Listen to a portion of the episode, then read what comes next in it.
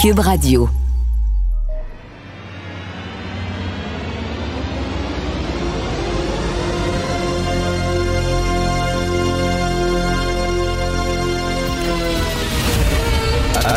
Attention, cette émission est laissée à la discrétion de l'auditeur.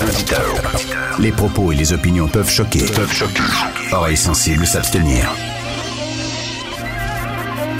Richard Martineau. Martino. Un animateur pas comme les autres.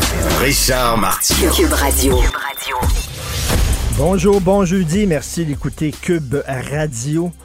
Dieu que j'ai de la misère avec les gens qui disent qu'Israël est un pays génocidaire, qu'Israël fait un génocide actuellement à Gaza.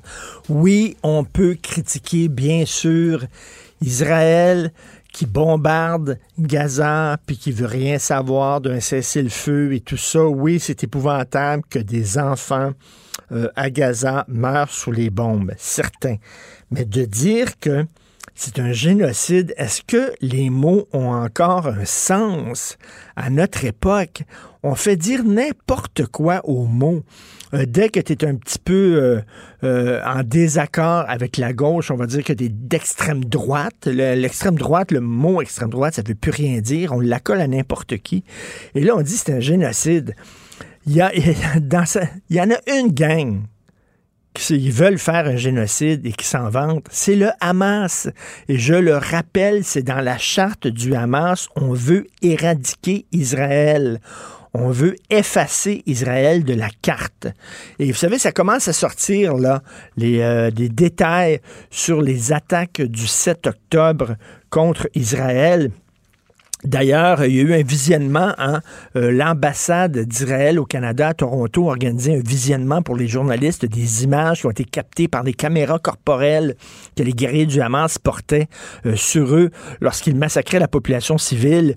Et il y a une journaliste du National Post, elle a regardé ça, ça a duré 43 minutes. Elle a vu 138 êtres humains se faire tirer dessus, dont des enfants, des enfants en pyjama Mickey Mouse qui se faisaient tirer dessus, des parents qui sont massacrés devant, leurs enfants, les enfants pleins de sang, du sang de leurs parents par terre en train de crier, euh, un petit gars qui pleurait parce qu'il avait perdu l'usage d'un de ses yeux, parce que son œil avait été crevé. Euh, et écoutez, euh, il y a un, un, des guerriers du Hamas qui a appelé ses parents, qui a appelé sa famille, et ça c'est dans le journal Le Point. Il dit Maman, papa, maman, j'ai tué dix juifs de mes propres mains, j'ai tué dix juifs. Et là, il était au comble de l'excitation. Il a raconté à sa mère qui a téléphoné avec le portable d'une Israélienne qui venait de tuer et là, euh, il a parlé à son, son père, toute sa famille. Son père, sa mère, son frère l'ont félicité tour à tour. Ils ont pris le téléphone en disant félicitations. Il a dit, je vous ai envoyé des photos des cadavres, maman, sur WhatsApp. Il dit, maman, maman, ton fils est un héros. Il était tout énervé. Et sa mère répond, j'aurais aimé ça être avec toi, à côté de toi. Christy, venait-tu une famille? Femme, père, enfant, tout ça. Il s'en vantait. Et les gens de l'autre côté étaient tout contents. Et là, après ça, on dit qu'Israël est en train de commettre un génocide, s'il vous plaît. Et regardez, hein, regardez les gens qui critiquent beaucoup Israël ces temps en disant c'est un génocide. Allez voir ce qu'ils ont écrit au lendemain du massacre du 7 octobre. Allez voir ce qu'ils ont écrit. Ils n'ont rien dit. Ils n'ont rien parlé. Quand c'était le Hamas qui massacrait les civils, silence radio.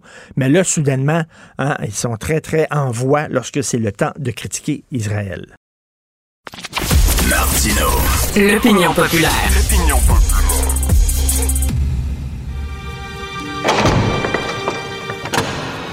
La criminalité, c'est un cycle. Et tu vois, le nouveau procès va se dérouler sans qu'aucun témoin ne se présente à la barre. L'histoire des criminels racontée par l'unique journaliste d'enquête, Félix Séguin. Alors, euh, Félix, on en apprend un peu plus sur Guy Grenier, le numéro 2 de l'Office de consultation publique de Montréal. Euh, l'air qu'il traîne un, lourd passé, mettons. Oui, alors Dominique Cambron-Goulet et Annabelle Blais euh, refont le coup ce matin avec le suivi de cette nouvelle qui, comme disent les salles des nouvelles anglophones, Story with Legs, c'est une histoire qui a des jambes puisque finalement elle marche, elle marche et plus cette histoire-là marche, plus on en apprend. Euh, et euh, voici. Alors Guy Grenier, pour référence, c'est ce, cet homme-là, secrétaire général actuel de l'Office de consultation publique de Montréal, qui euh, nous a expulsés lorsqu'on a tenté de lui poser des questions à lui et la présidente Isabelle Beaulieu à l'émission JE lorsque euh, il ne voulait pas répondre à celle-ci. Alors, euh, Guy Grenier, quand il a été nommé à l'Office de consultation publique de Montréal, nommé secrétaire général, il venait de sortir d'une saga qu'on pourrait dire politico-juridique euh, il s'était un peu embourbé dans ça à Saint-Jean-sur-Richelieu. Ça a causé beaucoup, beaucoup de problèmes à cette municipalité-là qui est située à peu près à une demi-heure de Montréal. Ça a coûté des centaines de milliers de dollars aux contribuables en frais juridiques. Euh, considérable, considérable, dit l'ancien directeur général de la municipalité, François Vaillancourt, ce qui est arrivé en 2017. Guy Grenier s'est présente il s'est présenté aux élections municipales à Saint-Jean-sur-Richelieu. Il est avec son ami d'enfance, Alain Laplante. Alain Laplante, lui, voulait devenir maire. Guy Grenier, conseiller. Alors, euh, Laplante remporte les élections. Grenier n'est pas élu. Laplante le nomme directeur de cabinet. Et là, les tensions éclatent entre Guy Grenier et le directeur général de la ville, François Vaillancourt. Monsieur Grenier va être congédié de son poste après quelques mois pour avoir mis les intérêts du maire, son ami d'enfance, avant ceux de la ville. Oh. Surprise, n'est-ce pas? Oh. Euh, alors, et ça, jusque-là, là, ça se peut, OK? Ça arrive, puis c'est sanctionné. Dans ce cas-ci, ça a valu une suspension de 95 jours au maire Alain Laplante par la commission municipale du Québec. Ça a fait en sorte que euh, euh, le ministre des Affaires municipales vote des lois plus contraignantes pour les élus municipaux. Euh, et malgré qu'il était dans cette situation-là à Saint-Jean-sur-Richelieu, Isabelle Beaulieu a jugé qu'il était le meilleur candidat pour devenir secrétaire général de l'OCPM. Malgré tout ça. Elle a regardé et elle a dit, lui, je vais le prendre, ce gars-là. Exactement. C'est le gars qu'il me faut. C'est comme, c'est comme quand Luc Doré, l'ancien secrétaire général, qui a été accusé de fraude envers le gouvernement à la fin des années 90, début 2000, parce que euh, il bidonnait ses comptes euh, de dépenses. Ben lui, c'était le candidat idéal aussi pour devenir secrétaire général d'une organisation. On va lui remettre une carte de crédit en plus. Puis euh, attends une minute, là, elle aussi, elle avait racheté l'entreprise de Monsieur Grenier. Ok, donc il se connaissait très bien. Et quand elle l'a nommé numéro numéro 2 a dit oui, mais c'est pas un conflit d'intérêt, absolument pas. Ben, ben voyons. C'est pas un conflit d'intérêt. Les experts disent que ça en a toutes les apparences.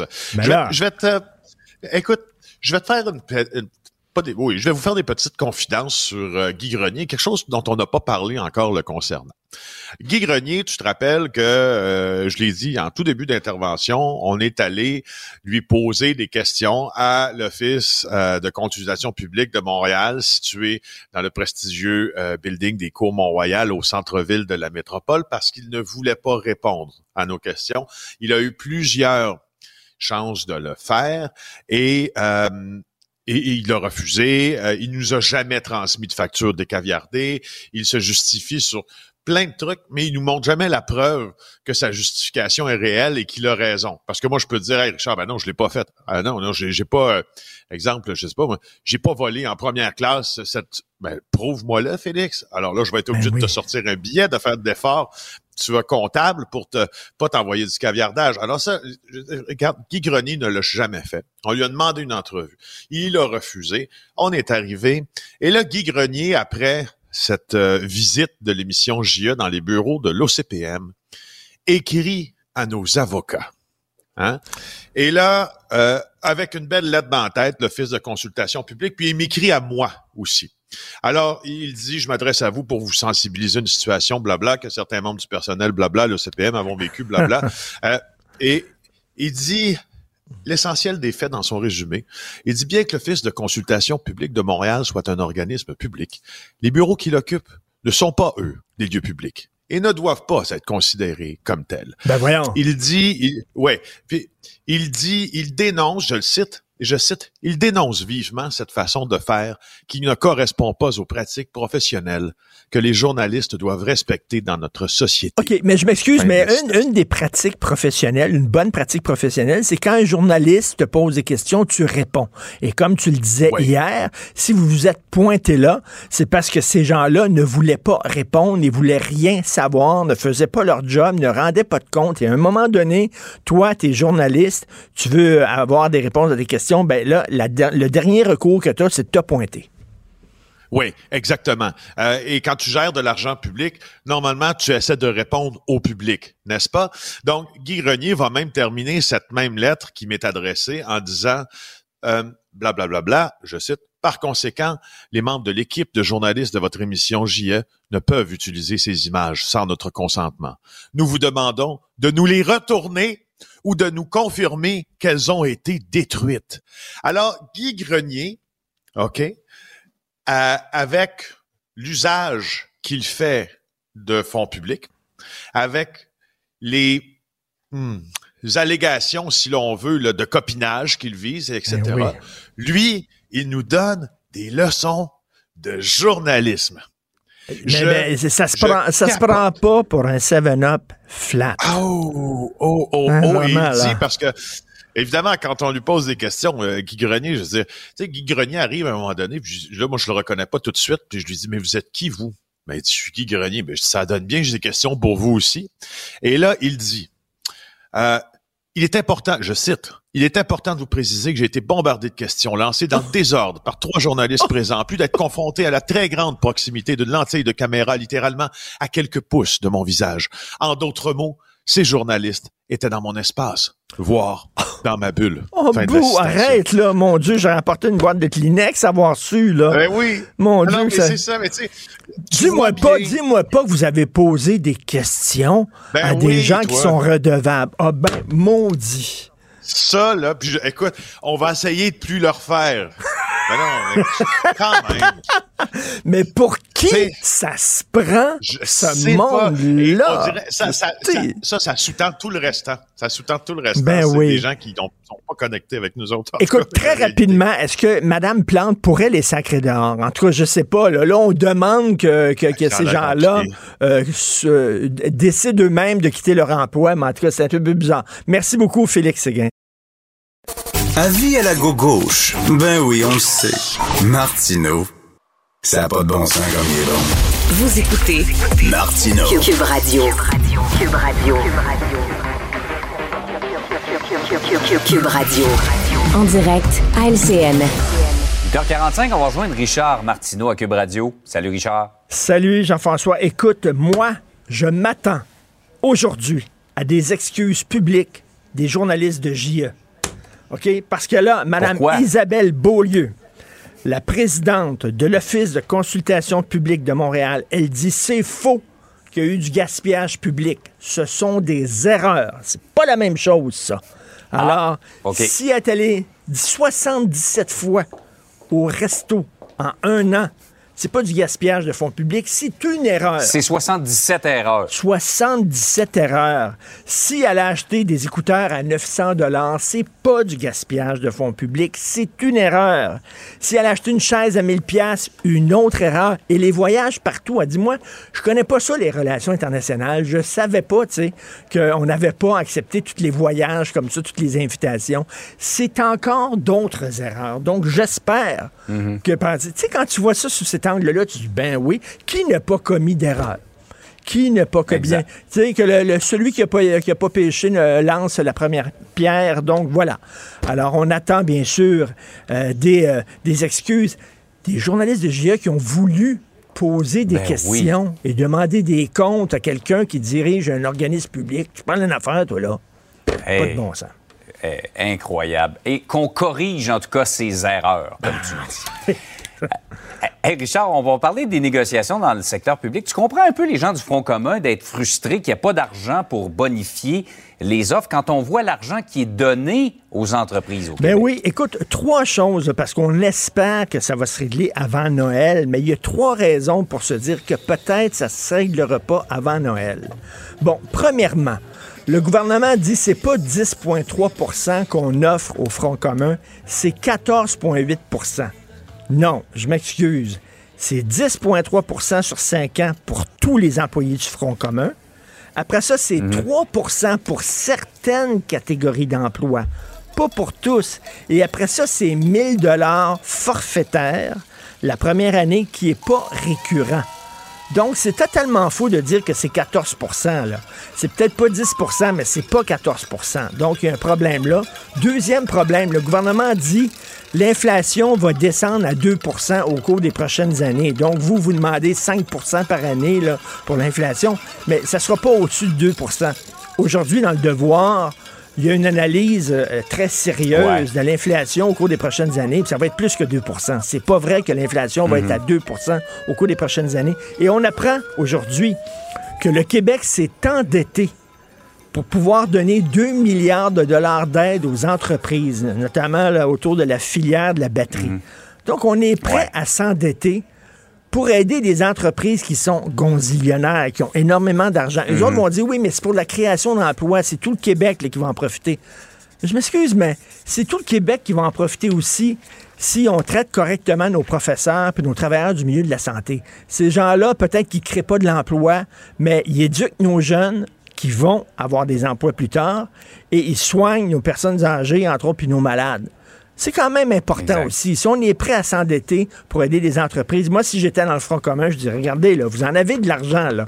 Vous êtes prêt à vous endetter, mais vous ne le faites pas pour nous, mais vous le faites pour les entreprises. Hey, on va aider Molson. Molson, ils ont tellement besoin d'aide, mm. ça n'a pas de bon sens. C'est tout petit, puis ça veut vivre, ça tire les larmes. Ben oui, ça tire les larmes. Euh, Richard, euh, c'est un peu inquiétant ce qui se passe. Hein? L'antisémitisme, les propos haineux. On voit là, dans les derniers jours plusieurs événements. le dernier en date, c'est cette, cette bousculade, littéralement, à l'Université Concordia entre deux groupes hier. Oui, l'Université Concordia, qui est mon alma mater. Hein, c'est là où j'ai étudié à ah Concordia. Oui? en cinéma, j'ai étudié là. Je trouve ça extrêmement triste ce qui est arrivé. Euh, écoute, on voit dans cette vidéo-là euh, des étudiants juifs qui sont insultés, intimidés, euh, certains même là, qui ont été battus parce qu'ils étaient juifs. Écoute, on peut pas mettre tous les juifs dans le même, dans le même sac. Il y a des juifs qui mhm. critiquent énormément le gouvernement de Netanyahou. Il y a des juifs qui sont pour la, solution à deux États euh, au Proche-Orient. Euh, là, c'est parce que tu es juif, tu es nécessairement coupable de ce qui se passe actuellement à Gaza. C'est comme si on disait Ah, tu es un arabe, donc tu dois être pro-Hamas. Mhm. Donc tu dois, toi, appuyer le Hamas qui a massacré des civils le 7 octobre dernier. Absolument pas. Et là, c'est partout à travers le monde, il y a une montée de l'antisémitisme. Et c'est drôle parce que ces gens-là à gauche, ils disent tout le temps pas d'amalgame, pas d'amalgame. Faut pas faire d'amalgame. Je m'excuse, ils en font en maudit des amalgames en disant ah mhm. Israël attaque Gaza, euh, Israël ce sont des Juifs, t'es Juif donc nécessairement t'es un ami d'Israël. Et écoute mhm. là, il y a euh, le président du troisième plus gros syndicat de la fonction publique au Canada qui a dû démissionner euh, parce qu'il avait écrit des choses épouvantables au cours de la dernière année sur son courriel, sur sur ses médias sociaux en mhm. traitant les Juifs de racistes, en disant les Juifs en Israël sont pas bien dans leur tête, ils sont tous fous, tout ça. Il a dû démissionner. C'est pas, c'est pas un Joe Blow, là. C'est pas un Joe Sixpack. Le gars, il était président d'un très gros syndicat.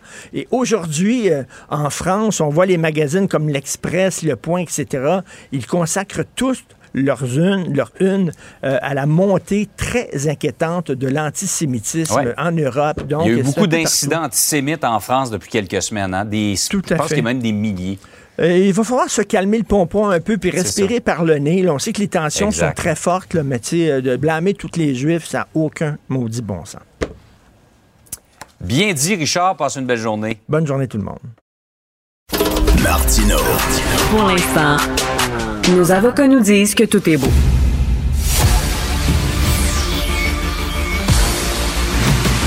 Jean-François Lisée. On va juste dire qu'on est d'accord. Thomas Mulcair. Je te donne 100 raison. La rencontre. C'est vraiment une gaffe majeure. Tu viens de changer de position. Ce qui est bon pour Pitou est bon pour Minou. La rencontre. Lisée.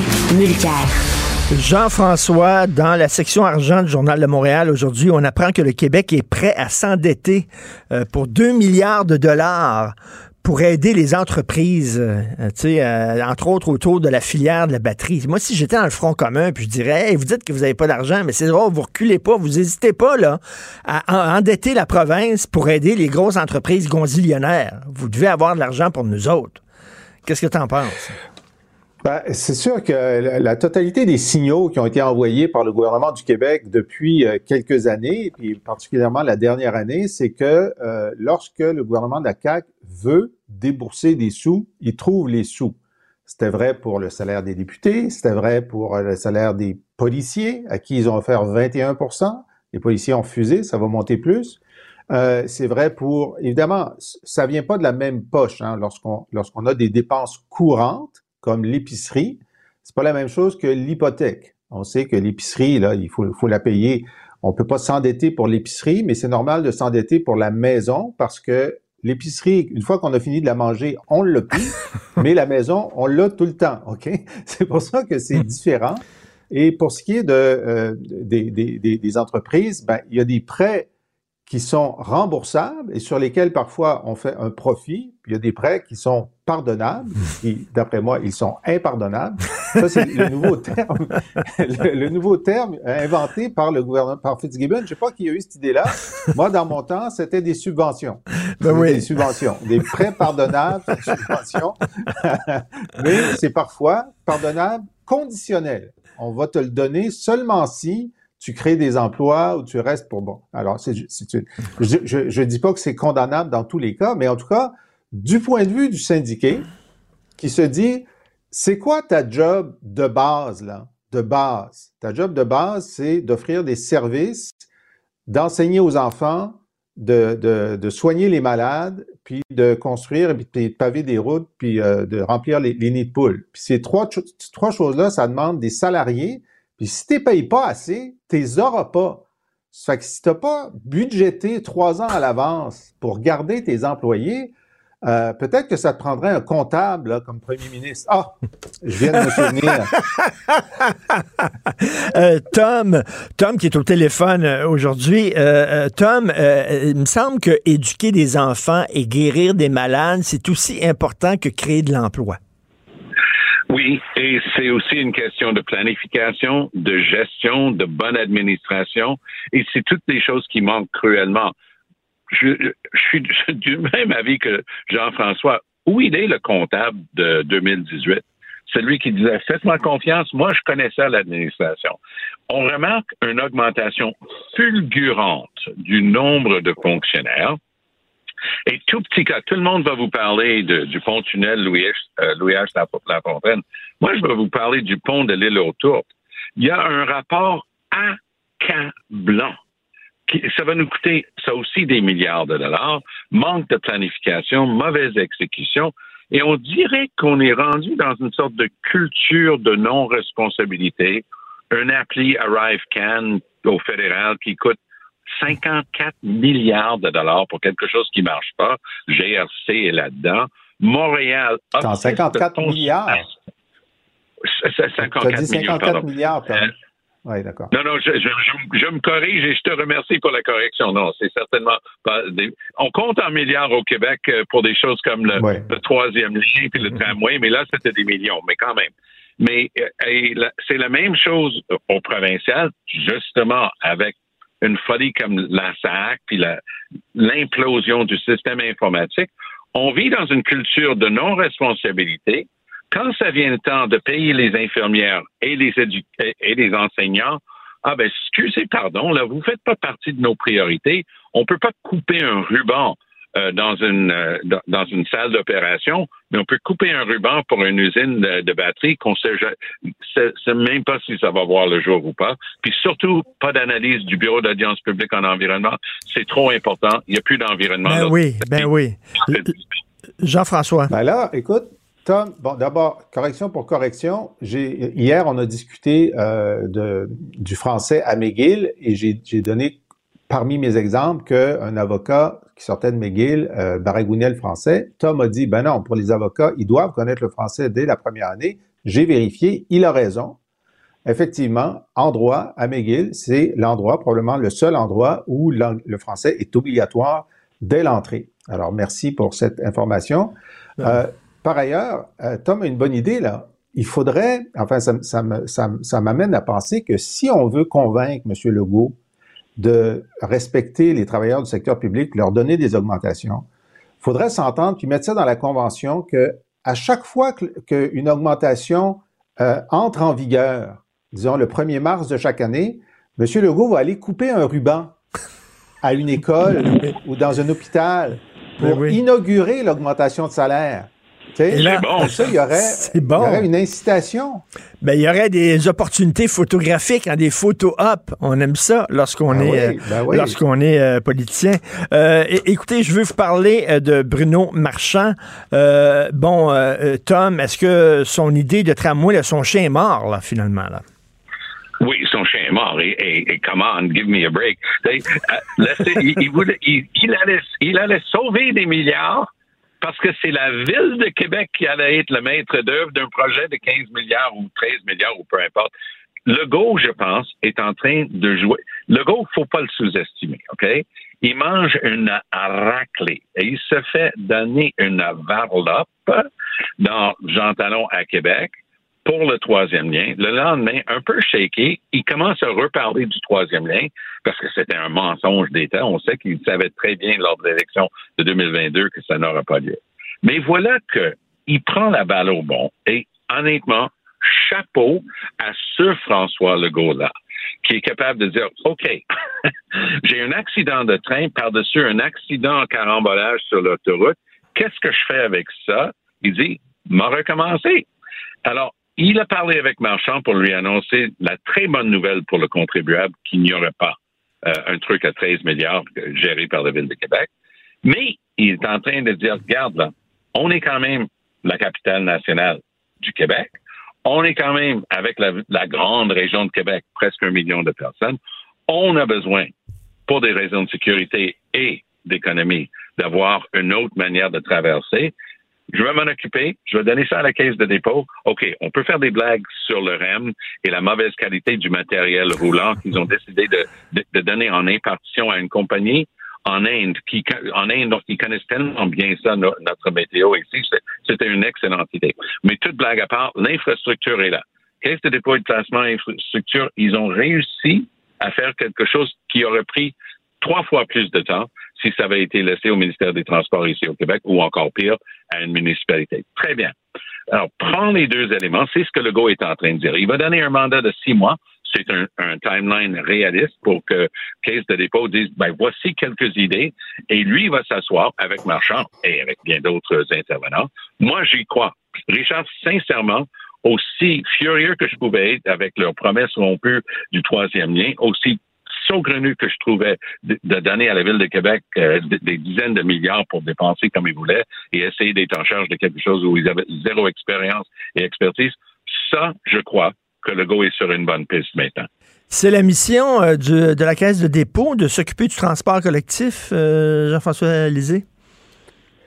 Marie-Charles, moi d'abord ce matin, je voudrais souhaiter la bienvenue au nouveau maire de Québec, François Legault. Euh, hier, il a décidé que le maire de Québec, c'était lui. Et qu'on euh, pensait, nous, que les maires et les mairesses étaient les premières responsables du développement du transport en commun dans leur municipalité. Et puis là, c'est fini. Alors, au moins, avec, euh, pour, le, pour le REM de, de l'Ouest et de l'Est, les gouvernements, Couillard et Legault, s'étaient arrimés avec Denis Coderre d'abord et Valérie pour annoncer en même temps qu'ils allaient faire ça. Donc, euh, Coder était enthousiaste, Valérie Plante s'était fait embarquer, mais au moins, il y avait cette délicatesse de faire semblant que le maire était en charge de l'affaire ou co-responsable. Là, il a dit à Marchand, t'es plus le pilote du principal projet de développement dans ta ville. C'est fini, je m'en occupe. Bon, première chose. C'est une première. Deuxième chose, euh, écoute, euh, la caisse de dépôt, c'est des vendeurs de rêves. OK? Ouais. C'est comme si euh, tu as un petit couple là, qui dit bon, on sait pas trop comment se déplacer en ville, on a un enfant, on a bon. Alors, on va aller voir un spécialiste pour nous dire quel est le meilleur véhicule pour nous, mais ils vont dans un magasin de F-150. Et le vendeur de F-150, il dit, écoutez, ça vous prend un F-150A. Ben lui, il connaît ça. Il va nous vendre un F-150. Alors, moi, je suis extraordinairement sceptique parce qu'ils disent qu'ils veulent. S'ils avaient dit, écoutez, on va faire des, des, euh, des, des bus rapides, des SRB. Bon, c'était le projet il y a une quinzaine d'années. J'aurais dit, OK, ils vont faire des SRB partout, ça va coûter moins cher, ça, ça peut se faire en cinq ans. C'est un pis-aller. Mais non.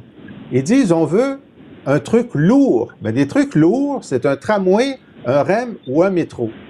Et il est certain que le REM et le métro coûteraient plus cher que le tramway. C'est certain. Et un REM et un métro, la capacité est trop grande pour les projections de gens d'achalandage de Québec. Et en plus, s'ils font un REM, parce que c'est un vendeur de REM, c'est le coût du REM. C'est comme pour 19 km, ça va être probablement 9-10 milliards, mais ça va prendre 12% de rendement pour la caisse. Il va falloir trouver du rendement. Donc, ça coûte tout de suite 12% de plus quand c'est la caisse.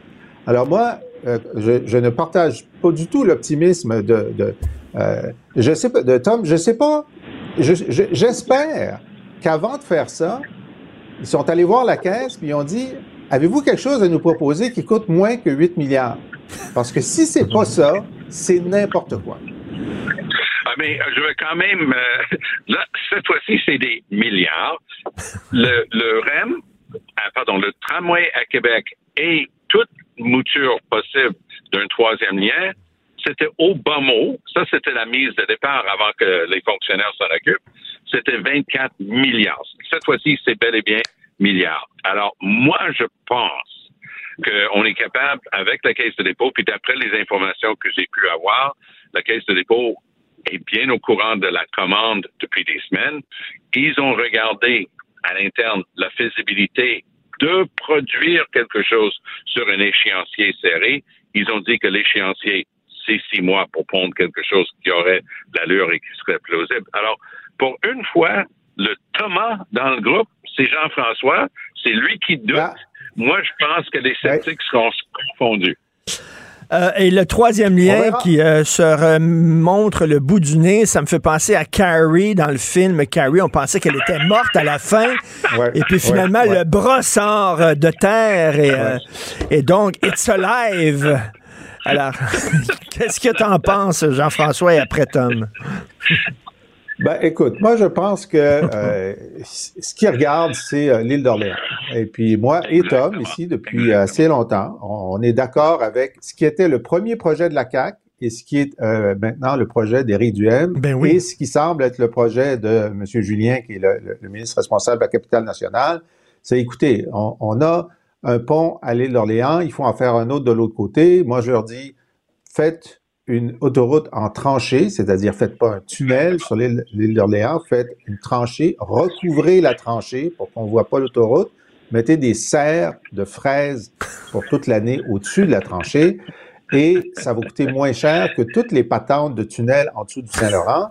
Et ceux qui connaissent Québec savent que lorsqu'on traverse du côté de la rive nord de l'île d'Orléans, il y a une magnifique autoroute sous-utilisée, sous-utilisée, puis là, on n'entrerait pas dans Limoilou, où il y a déjà trop de, trop de, de, de, circulation, et la boucle serait bouclée. Alors, je pense qu'on va revenir à cette solution de bon sens. C'est une question de moi. Euh, une, des raisons pour les, une des raisons pour lesquelles Legault n'aimait pas cette solution de bon sens, et c'est vrai que Jean-François et moi, on prêche pour cette solution depuis un bon bout de temps, la raison qu'il l'aime pas, c'est parce que c'est la solution d'Éric Duhem. Duhem parlait de ça pendant toute la campagne de 2022 ipso facto, ça peut pas être bon, ça vient de lui. Mais mm. oui. Mais Legault, Legault en parlait en 2015. Legault en parlait en 2015, puis il avait dit, en échange de l'autoroute sur l'île d'Orléans, je vais demander à Hydro de prendre sa ligne de, haute tension puis de l'enfouir. Puis Hydro a dit, c'est pas possible. C'est là, il a changé d'avis. Bon. Alors qu'il revienne à son avis premier. c'est un long détour pour revenir. Oui. J'ai vu des autoroutes comme ça quand Irlande est embarquée dans ce qui était à l'époque la, communauté économique européenne, l'Union européenne aujourd'hui. Eux, ils voulaient, ils se sont fait dire votre infrastructure routière n'est pas à la hauteur pour les camions de l'Europe. Il y a eu des batailles. Là. Les gens disaient vous allez scraper nos paysages, nos prises de vue. Ils ont fait des longues sections d'autoroutes entranchés comme ça. Et quand tu es dans le paysage, tu les vois à peine, toujours aussi efficaces, mais ça se fait. Mais je, t'avoue que je pensais que Jean-François blaguait, mais pourquoi pas avoir de la vision pour quelque chose comme ça? Utiliser cet mm. espace, justement, pour que les gens de l'île d'Orléans sentent qu'ils ont eu quelque chose en retour. L'histoire d'enfouir les câbles d'hydro, oublie ça, ça fait partie aussi du paysage au Québec euh, pour faire avec. Merci à vous deux. Merci. On se reparle demain. Bonne journée. Merci. Joignez-vous à la discussion. Appelez ou textez le 187 Cube Radio 1877 827 2346. Nous avons Sylvain Larocque, journaliste à la section argent euh, du Journal de Montréal, Journal de Québec. Salut Sylvain. Bonjour Richard. Écoute, euh, les gens du euh, Front commun aujourd'hui doivent dire au gouvernement, mais regardons ça, vous n'hésitez pas du tout à emprunter 2 milliards de dollars pour aider les entreprises. Ben, euh, est-ce que vous pourriez nous aider, nous autres aussi? Oui, absolument. c'est ça. Alors que M. Girard, le ministre des Finances, essayait de dépeindre un portrait très, très morose des finances publiques, ben là, c'est ça, on apprend que finalement, le gouvernement va être capable d'emprunter 2 milliards pour ben verser des subventions et des prêts sans intérêt et euh, investir dans les entreprises au Québec. Et on, le sait, c'est souvent des entreprises étrangères qui viennent s'installer ici, qui ont des projets ici. Je vous donne juste un exemple. Le Nordvolt, le fameux Nordvolt, il va recevoir 1,37 milliard du gouvernement du Québec pour un projet de bon de 7 milliards. Mais c'est sûr que euh, quand tu, tu euh, ou investis 1,37 milliard comme ça dans une entreprise, ben, il faut, faut emprunter de l'autre base. Gouvernement, il faut que l'argent vienne de quelque part. Ben oui. Et euh, il n'y a pas assez de revenus au gouvernement et il faut, il faut emprunter. Et donc, le 2 milliards de plus, et il faut pas oublier qu'on a déjà emprunté pour 6 milliards pour aider aux entreprises. Et là, donc, si on, augmente ça de 2 milliards de plus, ben, on, risque d'atteindre 8 ben. milliards de dettes juste pour aider les entreprises. Alors, c'est quand même beaucoup, beaucoup d'argent. Puis euh, beaucoup de plus en plus de gens qui se posent la question, justement, alors que les travailleurs euh, veulent des, meilleures conditions de travail et tout ça. Il y, a des, besoins partout dans le système de santé, dans le système d'éducation. Alors, est-ce que c'est vraiment euh, le, meilleur endroit où mettre cet argent-là? La question, je pense, se pose. En tout cas, écoute, c'est mieux de rapporter la filière batterie, là, parce que là, on a mis beaucoup, beaucoup, beaucoup d'argent là-dedans et mise gros. Puis comme tu dis, là, ils vont nous dire, oui, mais c'est de la création d'emplois, ça va vraiment profiter à tous les Québécois. Mais je m'excuse, guérir des malades et éduquer des enfants aussi, ça profite à tous les Québécois. Absolument, absolument. Puis on est, on est, on est encore en situation de pénurie de, de main d'œuvre. Ben oui. Euh, d'aller euh, payer des entreprises pour créer des emplois, c'est vraiment comme un mode de, un mode d'opération qu'on voyait dans les années 80-90 quand il y avait vraiment une crise du chômage. Là, ce n'est plus le cas du tout aujourd'hui. Alors, est-ce que on dirait que les politiciens ont gardé leur vieux réflexe, ils ne se sont pas vraiment adaptés à la situation euh, d'aujourd'hui. Et moi, quand je vois M. Fitzgibbon, là, qui je pense est très bien intentionné, mais tu sais, de, distribuer des milliards comme ça à gauche et à droite, on dirait que c'est pas son argent. Mais oui. ferait ça avec son propre argent? La question se pose, je pense. Et, et, il y a une joie, je pense, associée à ça, à être le distributeur de milliards. Mais à un moment donné, il faut que tu te dises, coudon, est-ce que c'est la bonne chose à faire? Mais surtout les entreprises qui disent, regardez, là, on est une bonne affaire, vous devriez investir dans notre entreprise, puis ça va être bon pour vous. Mais s'ils sont si confiants que ça, ces entrepreneurs-là, pourquoi ils investissent pas leur propre argent? Pourquoi ils ben, demandent tout le temps de l'aide du gouvernement? Oui, et surtout qu'on sait que dans le cas de Nordvolt, ils n'ont pas vraiment demandé. C'est le gouvernement qui est arrivé avec un plateau d'argent. Il leur a dit voici ce qu'on vous offre et le prenez-vous. Ben là, tu sais, je veux dire, c'est pas, sont quand même pas pour refuser, là, si c'est présenté ben comme ça. Euh, alors, c'est non, effectivement. Puis euh, un, tel a eu, a eu tant, mais moi je veux tant. Puis euh, tu sais, il y, a des surenchères qui se créent. Et dans le fond, il n'y a plus beaucoup de projets d'une certaine ampleur au Québec qui euh, d'écoles sans des fonds publics. Et là, il faut se dire, non, est-ce que c'est comme ça que le capitalisme est supposé fonctionner? Moi, je ben oui. pense pas. Après ça, ils vont dire, hey, choisissent le Québec. Ben oui, choisissent le Québec parce qu'on les paye. Tu sais, veut dire, hey, cette fille-là, tu as vu la belle fille, elle sort avec moi. Ben oui, mais c'est parce que tu l'as payée pour qu'elle sorte avec toi. Tu sais, je m'excuse, mais. Euh, et, écoute, euh, là, on va donner un coup de pouce à la, famille Molson. je ben, m'excuse, mais la famille Molson, là, ils, ont, ils ont de l'argent, ils ont des poches qui sont très profondes. Là.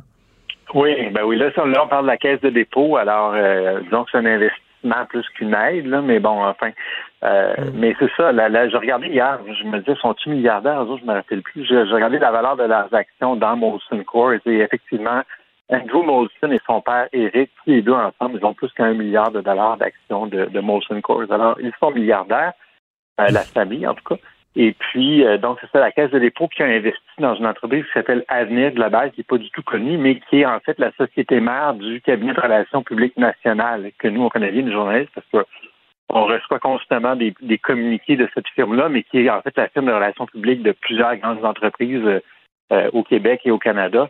Et donc, euh, c'est ça. Donc, la Caisse a décidé d'investir là-dedans. Espérons que ça va être un bon placement. Mais on voit ça assez souvent, la Caisse qui finalement aux grands financiers du Québec, que ce soit les Molson, que ce soit les Desmarais, euh, que ce soit les, les aussi. Euh, on dirait qu'il y a comme un attrait irrésistible pour aller se coller sur ces fortunes-là en espérant aussi que la caisse va en bénéficier, mais ça reste à voir. Et Sylvain, je, je feuilletais là, des, anciennes éditions euh, euh, du Journal de Montréal, Journal de Québec. Puis, tu sais, euh, on dit, oui, on investit beaucoup dans les entreprises, on leur donne beaucoup d'argent ou on leur donne des prêts pardonnables. et, mais ça va créer de l'emploi. On est numéro un au Canada en ce qui concerne l'aide aux entreprises. On est la province qui donne le plus d'argent aux entreprises et on est la province qui crée le moins d'emplois. Donc, il n'y a pas de corrélation entre les deux, là. Non, c'est ça, ça, reste à prouver. Euh, et, évidemment, il n'y a jamais personne au, au, gouvernement qui essaie de mesurer ça. Tu sais. Ben oui. Est-ce que euh, combien ça rapporte? Est-ce que c'est. c'est ils font plein d'évaluations de programmes en santé, en éducation. Est-ce que chaque dollar est bien investi, tout ça. Mais quand arrive euh, l'aide aux entreprises, il n'y a jamais d'étude qui est faite là-dessus. pour savoir si c'est vraiment un bon investissement. Et par exemple, est-ce que l'investissement de l'entreprise aurait eu lieu ou non? S'il n'y avait pas eu d'aide publique? Et, souvent, la réponse, je pense que ça aurait lieu pareil parce que les entreprises ont besoin d'investir, ont des projets d'usine, on a de la main-d'œuvre ici, on a des compétences et tout ça. Donc, c'est pas vrai que tu as toujours besoin d'avoir le chéquier du gouvernement en ben arrière. Euh, mais s'ils faisaient l'exercice, je pense, de voir si c'est vraiment rentable, je pense qu'il pourrait se dire on en fait beaucoup moins, puis ça ne changera absolument rien à l'économie du Québec. Et euh, écoute, je disais là, que le Front commun doit dire, ben là, vous en avez de l'argent, comment ça, vous n'avez pas pour nous? Euh, euh, il y a un texte de Gabriel Côté dans la section argent qui dit que 47% des Québécois appuient la position du Front commun. Donc, il y a encore, ils ont encore la population de leur côté. Là. Absolument, absolument. Et je pense que c'est pas étranger justement au fait que tu sais, ça commence à être dans, dans, dans la, conscience populaire de voir cette filière batterie là, à coups de milliards et tout ça. Mm-hmm. Je pense que ça dégoûte de plus en plus les gens de voir ça. Et tu regardes de l'autre côté les, les syndiqués qui, qui souffrent de mm-hmm. l'inflation comme tout le monde. Alors euh, oui, je pense que on va voir combien comment ça va évoluer dans le temps. Peut-être que ça va retourner le bord à un moment donné, mais pour l'instant, les syndiqués sont quand même en bonne position.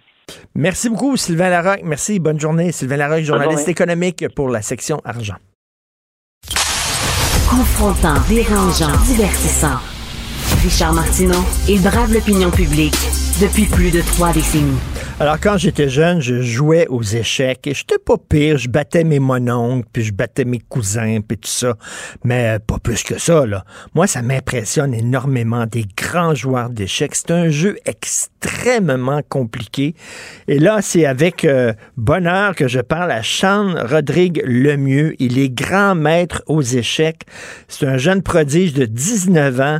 Il a brillé le week-end dernier. Il est devenu le cinquième et le plus jeune grand maître aux échecs au Québec. Il est avec nous. Sean Rodrigue Lemieux, bonjour. Bonjour, M. Martineau. Bravo, premièrement, bravo, fantastique. Vous avez fait une grande performance euh, euh, à l'île de Man, euh, qui est une petite île située entre l'Irlande et l'Angleterre. C'est quoi être un grand maître aux échecs? Qu'est-ce que ça veut dire exactement? Premièrement, merci beaucoup. Donc, c'est vraiment un, sentiment incroyable de, de, devenir grand maître. C'est certainement mon rêve d'enfance depuis que depuis que j'ai commencé à 6 ans. Donc, finalement, le faire à 19 ans, pour moi, c'est vraiment un honneur. Et euh, donc, comme vous l'avez mentionné, seulement cinq grands maîtres au Québec. Donc, je pense que c'est vraiment un club très sélect. Et pour moi, c'est tout simplement un honneur de, de faire partie de, de ce club-là. Mais qu'est-ce que ça veut dire grand maître? C'est vous devez euh, quoi? Avoir tant de victoires euh, dans une année? Qu'est-ce que ça, ça, comporte exactement? Donc, en fait, pour être grand maître, il faut le, le principal critère, c'est obtenir trois normes. Donc, une norme d'enfant, c'est une performance d'un certain niveau. Donc, pour obtenir une norme, c'est souvent dans un tournoi international avec un certain nombre de grands maîtres, un certain nombre de joueurs de différents pays.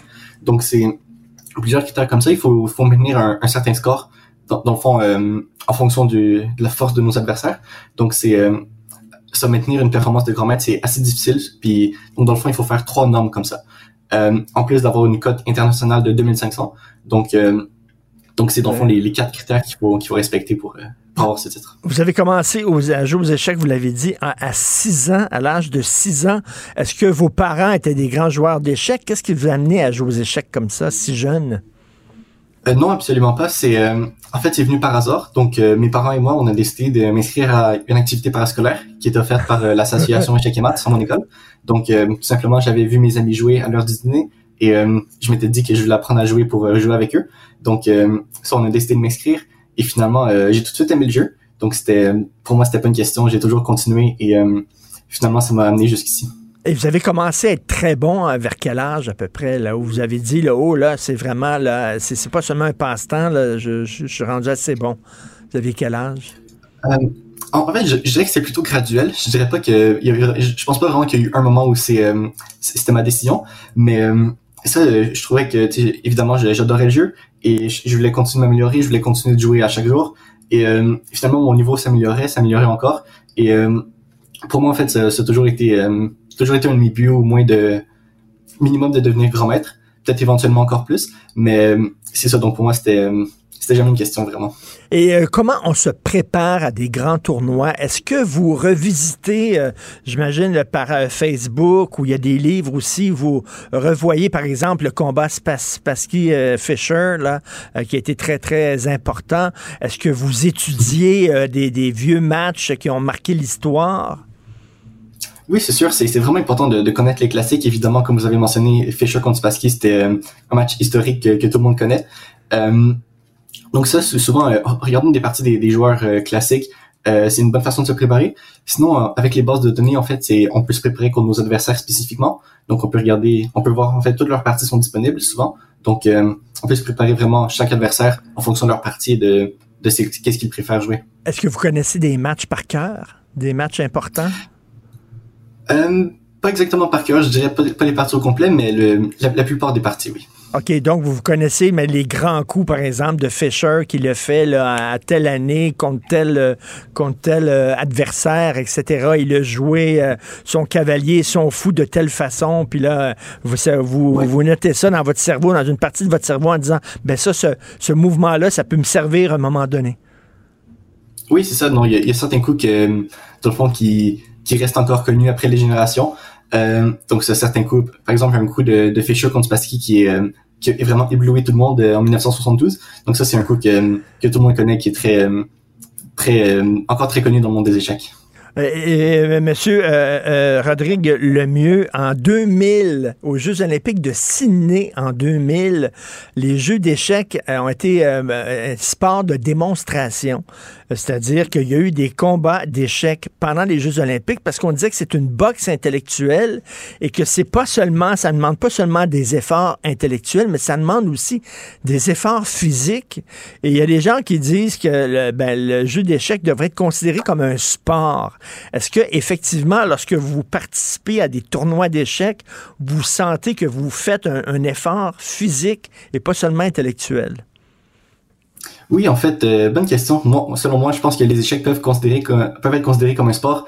Euh, c'est c'est quand même pas très facile de, rester concentré pendant plusieurs heures euh, consécutives dans, une partie d'échecs. Donc, euh, je dirais en moyenne une, partie d'échecs très compétitive peut durer 4 ou 5 heures en moyenne. Donc, et souvent dans, dans des gros tournois, on a 9, 11 jours consécutifs avec des parties. Donc, ça peut ça peut devenir très demandant. Et je pense que je pense que physiquement surtout là, c'est c'est très demandant jouer par exemple 5 heures pendant 11 jours consécutifs, c'est euh, ça demande beaucoup d'énergie. En plus de la préparation qui peut durer ben oui. Est-ce que vous suez, vous perdez du poids? Est-ce que c'est vous sentez vraiment que vous faites un effort physique? Ah oui? Oui, oui, c'est sûr. Donc, je me souviens, il y a, des, il y a des, grands joueurs pendant euh, pendant des, des, gros tournois, des championnats du monde, qui perdent euh, plus, ils perdent énormément de poids. Donc, euh, avec la préparation, le stress, ça, ça peut devenir très très épuisant. Et quel genre de monde que c'est? Parce que là, vous entrez dans une faune, hein, les, les, les, grands maîtres aux échecs. Euh, euh, on sait qu'à un moment donné, euh, Fisher a perdu un peu la carte, là, puis il est devenu très bizarre, complotiste et tout ça à la fin de sa vie. Est-ce que c'est des gens très compétitifs? Est-ce que ce sont des gens très solitaires dans leur tête? Ou au contraire, c'est des gens qui peuvent partager leurs trucs et tout ça? Comment ils sont, ces gens-là, dans cette jungle-là des échecs? Euh, je dirais que évidemment ça dépend de chaque joueur, mais je trouve qu'en général les joueurs sont assez solitaires, comme vous mentionnez. Euh, donc c'est évidemment les échecs, c'est pas un c'est pas un, jeu d'équipe, c'est vraiment individuel. Donc c'est euh, les, les, joueurs sont un peu conditionnés à toujours être un peu par eux-mêmes et essayer de toujours réfléchir par eux-mêmes. Donc c'est sûr que, les joueurs d'échecs sont plus solitaires que souvent d'autres athlètes. mais ça c'est un monde complètement différent. Je pense que les, joueurs d'échecs s'entendent ils s'entendent très bien entre eux, mais souvent c'est c'est comme un monde à part. Mais votre, cerveau doit travailler de façon particulière. C'est comme presque un ordinateur. Vous devez voir toutes les combinaisons possibles. Lorsque quelqu'un euh, joue une pièce devant vous, vous devez voir là, prévoir deux, trois coups à l'avance. Il peut faire ci, il peut faire ça, il peut faire ça. Et euh, c'est minuté en plus dans, les, dans, les, dans des tournois d'échecs. Donc, euh, écoutez, ça doit être extrêmement exigeant.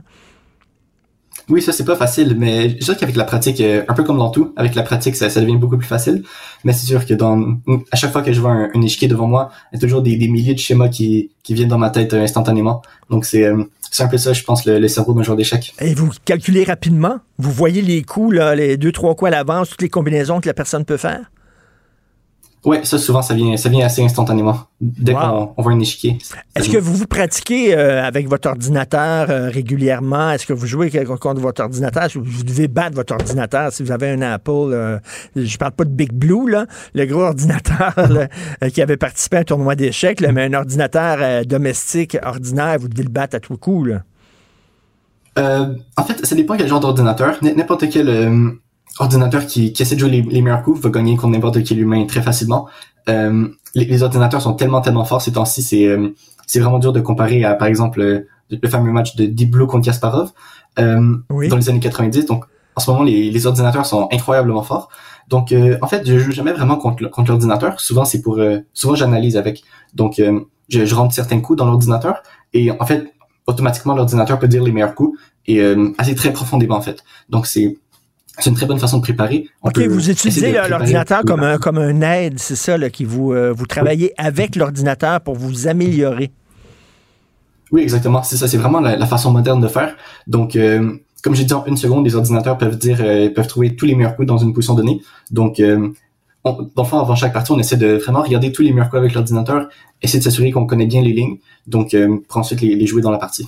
Écoutez, vous avez 19 ans. Euh, vous voulez faire quoi plus tard? Est-ce qu'on peut vivre de, des jeux d'échecs en allant dans des, tournois mondiaux puis en rapportant des bourses? Est-ce que c'est ce que vous voulez faire? Euh, je dirais que c'est faisable. Euh, le problème, c'est que c'est assez difficile pour, la plupart des joueurs, à moins qu'ils soient vraiment dans l'élite mondiale. Donc, en général, le, top 50, par exemple, vis assez bien. Mais sinon, c'est plutôt difficile. Pour, les joueurs en dehors du top 50, souvent, il faut avoir un autre emploi relié aux échecs. Par exemple, la, plupart c'est des, sont aussi entraîneurs d'échecs. Euh, par exemple, il y en a qui sont des auteurs ou des euh, hmm. qui créent du contenu sur YouTube, par exemple. Donc euh, ça, c'est une, une, des possibilités. Euh, en ce moment, par contre, je dirais que c'est pas exactement mon but. Euh, je me concentre aussi sur, sur l'école. Donc, j'étudie en sciences biomédicales à l'université ici au Texas.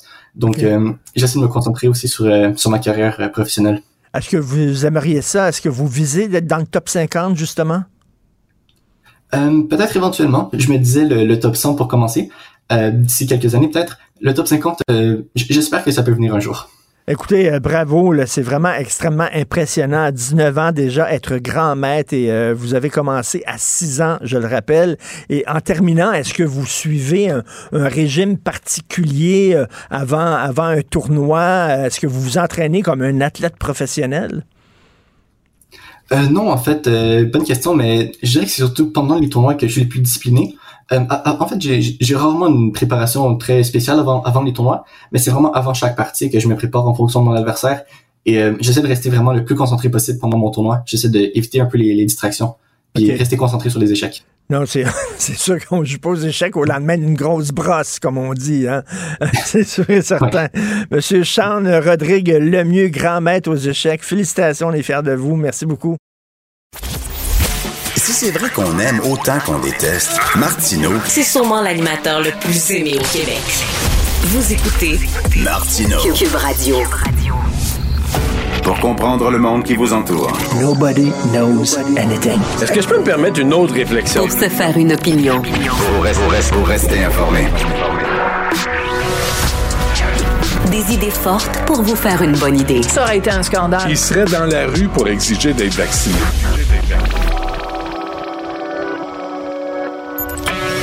Savoir et comprendre. Cube, Cube- Cube Radio. Une radio pas comme les autres. Martineau.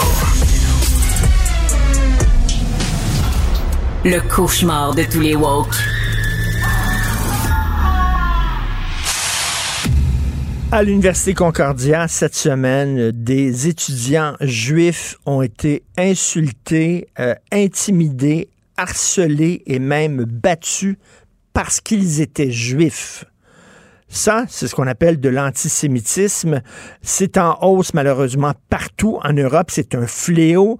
Euh, vous savez que c'est le jeudi que sortent les grands magazines en France, hein, comme Le Point, l'Express, l'Obs et tout ça. Et euh, aujourd'hui, ils consacrent tous de grands dossiers sur la montée de l'antisémitisme. Malheureusement, euh, au Canada, on le sent aussi. On va en parler avec M. Richard Marceau, vice-président aux affaires externes et avocat général au Centre consultatif des relations juives et israéliennes. Bonjour, M. Marceau. Bonjour, M. Martineau. On n'a pas demandé à ces étudiants-là, est-ce que vous appuyez Israël? Est-ce que vous appuyez la solution des deux États? Est-ce que vous êtes critique envers le gouvernement, le gouvernement Netanyahou? Non, on n'a pas demandé ça. Vous êtes juif, donc vous êtes responsable de ce qui se passe à Gaza, donc vous devez être battu. C'est ça, là. Eh ben, ce qui est arrivé à, à Concordia, c'est que euh, des gens voulaient sensibiliser leurs consoeurs et leurs confrères euh, au problème des, des 240 euh, otages euh, qui sont détenus par le Hamas. Ils avaient un, un- un petit- une petite table, là, simplement pour euh, pour expliquer la situation et ils se sont fait, comme vous l'avez dit, attaquer, ils se sont fait insulter. Euh, il y a eu des arrestations. J'ai vu ce matin euh, sur les réseaux sociaux qu'un qu'un chargé de cours de l'université de Montréal était là et euh, qui s'occupe dans son domaine de spécialité, ça s'invente pas, c'est l'immigration et l'immigration. Il criait à une jeune juive là, retournez en Pologne, et utilisant le mot euh, le mot euh, en, en arabe pour euh, travailleur du sexe. Pour travailleurs du sexe. En disant retourne chez retourne en Pologne, putain, charmoutant. OK, c'est ça qu'il disait. OK, c'est Ouais. beau. Euh, écoutez, euh, on les appelle kaik. Ça, kaik, c'est comme le mot en haine pour les Noirs. C'est la même chose. C'est un mot extrêmement dérogatoire. Euh, et on les attaque parce qu'ils sont juifs. C'est comme si on disait, si t'es arabe, t'es nécessairement pro-Hamas. Euh, euh, il me semble que, il me semble que M. Marceau, on est dans une époque où il y a une certaine gauche qui arrête pas de nous dire pas d'amalgame, pas d'amalgame. Mais c'est drôle, mais quand c'est le cas des Juifs, on n'hésite pas à faire des amalgames. Ben, en, en on, on- sent certainement, vous l'avez dit, on le voit en France, on le voit aux États-Unis, on le voit en Grande-Bretagne, et, on, le voit chez nous, là, cette montée de l'antisémitisme qui, euh, qui, qui est inquiétante. On a parlé Concordia, euh, on, on peut parler aussi, euh, vous avez peut-être vu à Toronto, euh, il y a une chaîne qui s'appelle Café Lanvers, euh, qui est propriété de Juifs, et lors de manifestations, des gens ont commencé à, à- à crier et, et- à piquer devant ce café-là, simplement parce que les propriétaires sont des propriétaires Alors, ça va bien au-delà de la différence d'opinion sur ce qu'Israël fait ou n'a pas, pas fait, est-ce qu'il est justifié ou pas justifié. C'est un, débat qui est complètement autre. Mais ça fait en sorte qu'aujourd'hui, euh, dans, chez nous, dans nos rues, euh, des gens qui sont identifiés juifs euh, se font se font attaquer et on le voit, c'est un phénomène mondial, mais aussi très présent chez nous.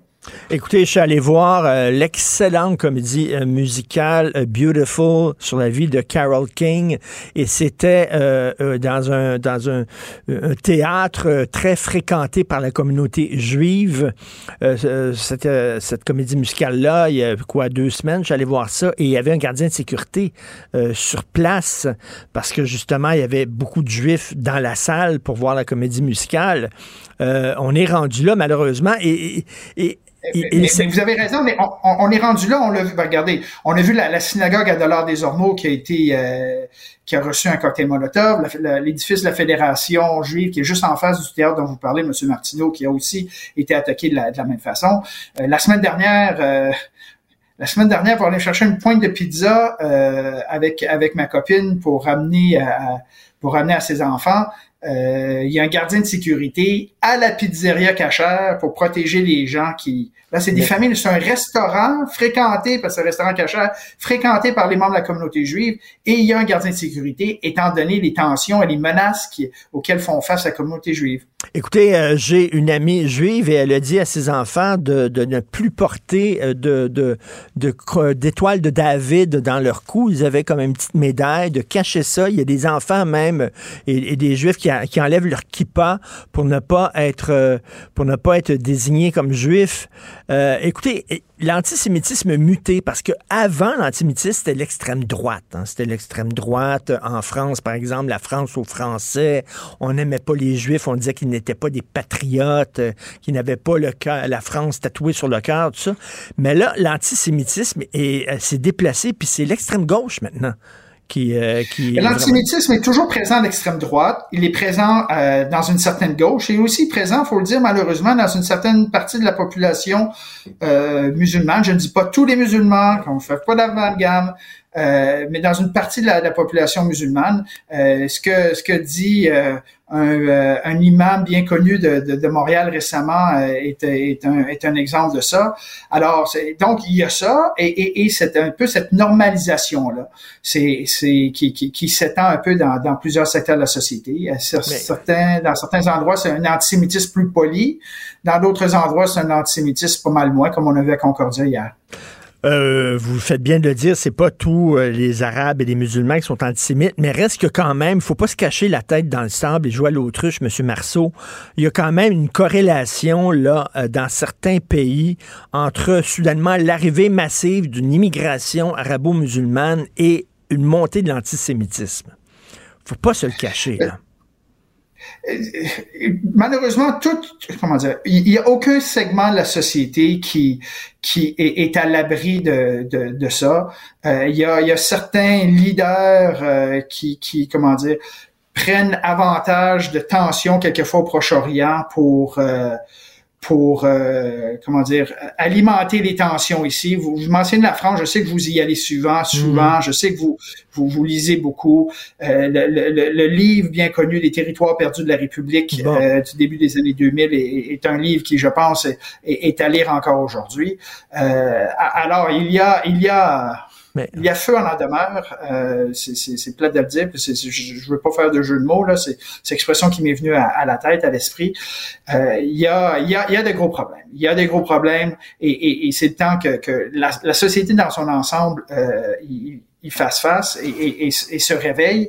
Nous sommes très heureux et chanceux à Montréal d'avoir une relation extraordinaire avec la, le, service de police de la ville de Montréal, euh, qui, euh, qui est en lien constant avec nos services de sécurité, parce qu'ils se rendent compte eux aussi, évidemment, de cette euh, de cette montée de l'antisémitisme qui touche euh, c'est 90 94 000 personnes de confession juive à Montréal. C'est pas c'est pas euh, c'est pas anodin. Et de savoir qu'une telle telle population telle communauté euh, soit la cible de cette haine euh, ça devrait pas arriver dans un Québec dans un Canada ou à Montréal en 2023 écoutez moi j'ai entendu dire des gens ouais mais ça fait des milliers d'années que les gens blâment les Juifs. Ils ont dû avoir fait quelque chose de pas correct pour qu'il y ait autant de gens qui les détestent.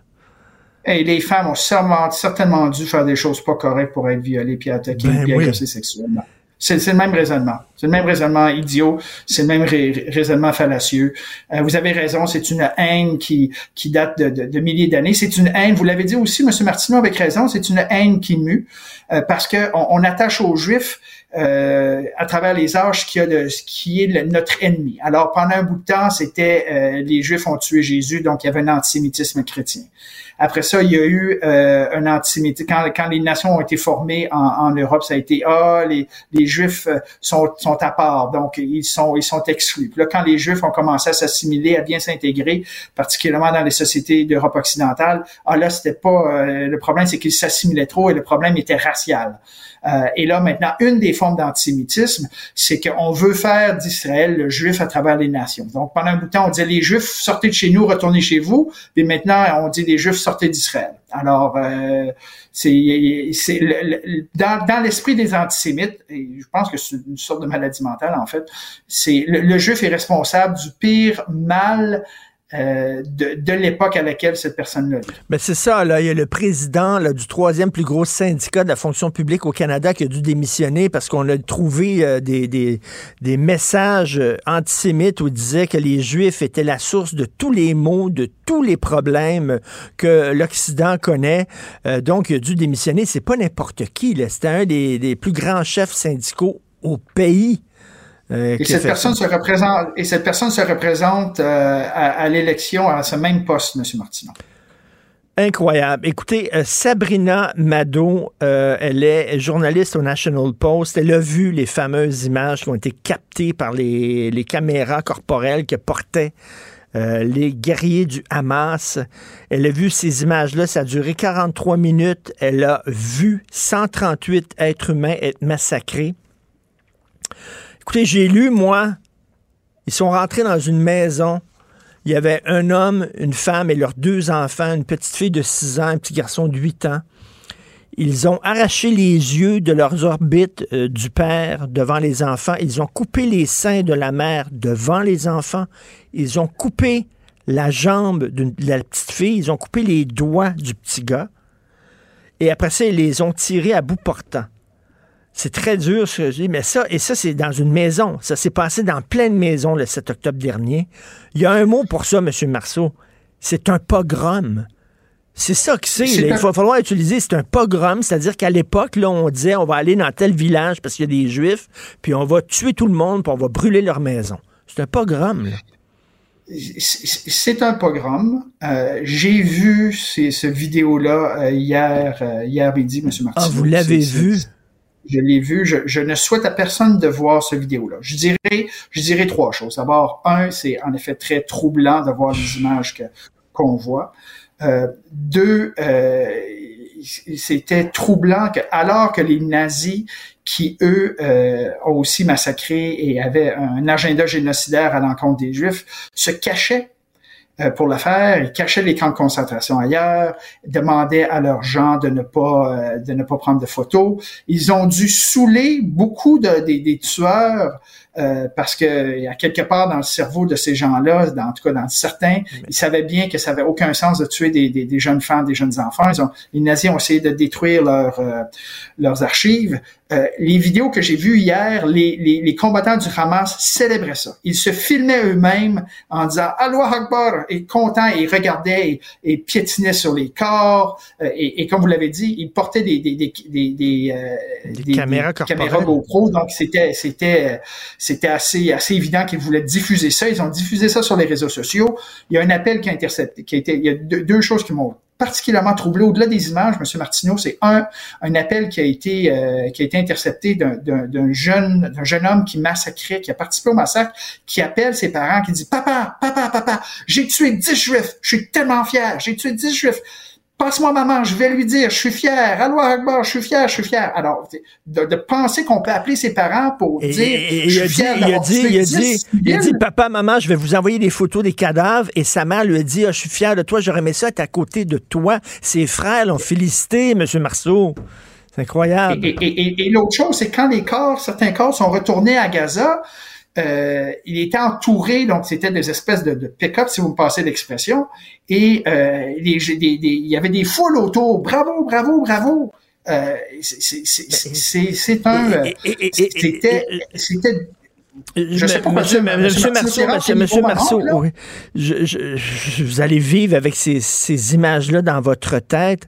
Moi, j'ai entendu dire, j'ai lu, je sais pas si c'est vrai, je sais pas si vous avez la confirmation, mais paraît-il qu'on a demandé là, au Parlement, aux parlementaires d'aller voir ces images-là, euh, parlementaires, euh, Parlement du Canada, et qu'il y avait aucun membre du parti du gouvernement libéral qui est allé voir les images. Je sais pas si c'est vrai ou pas, là.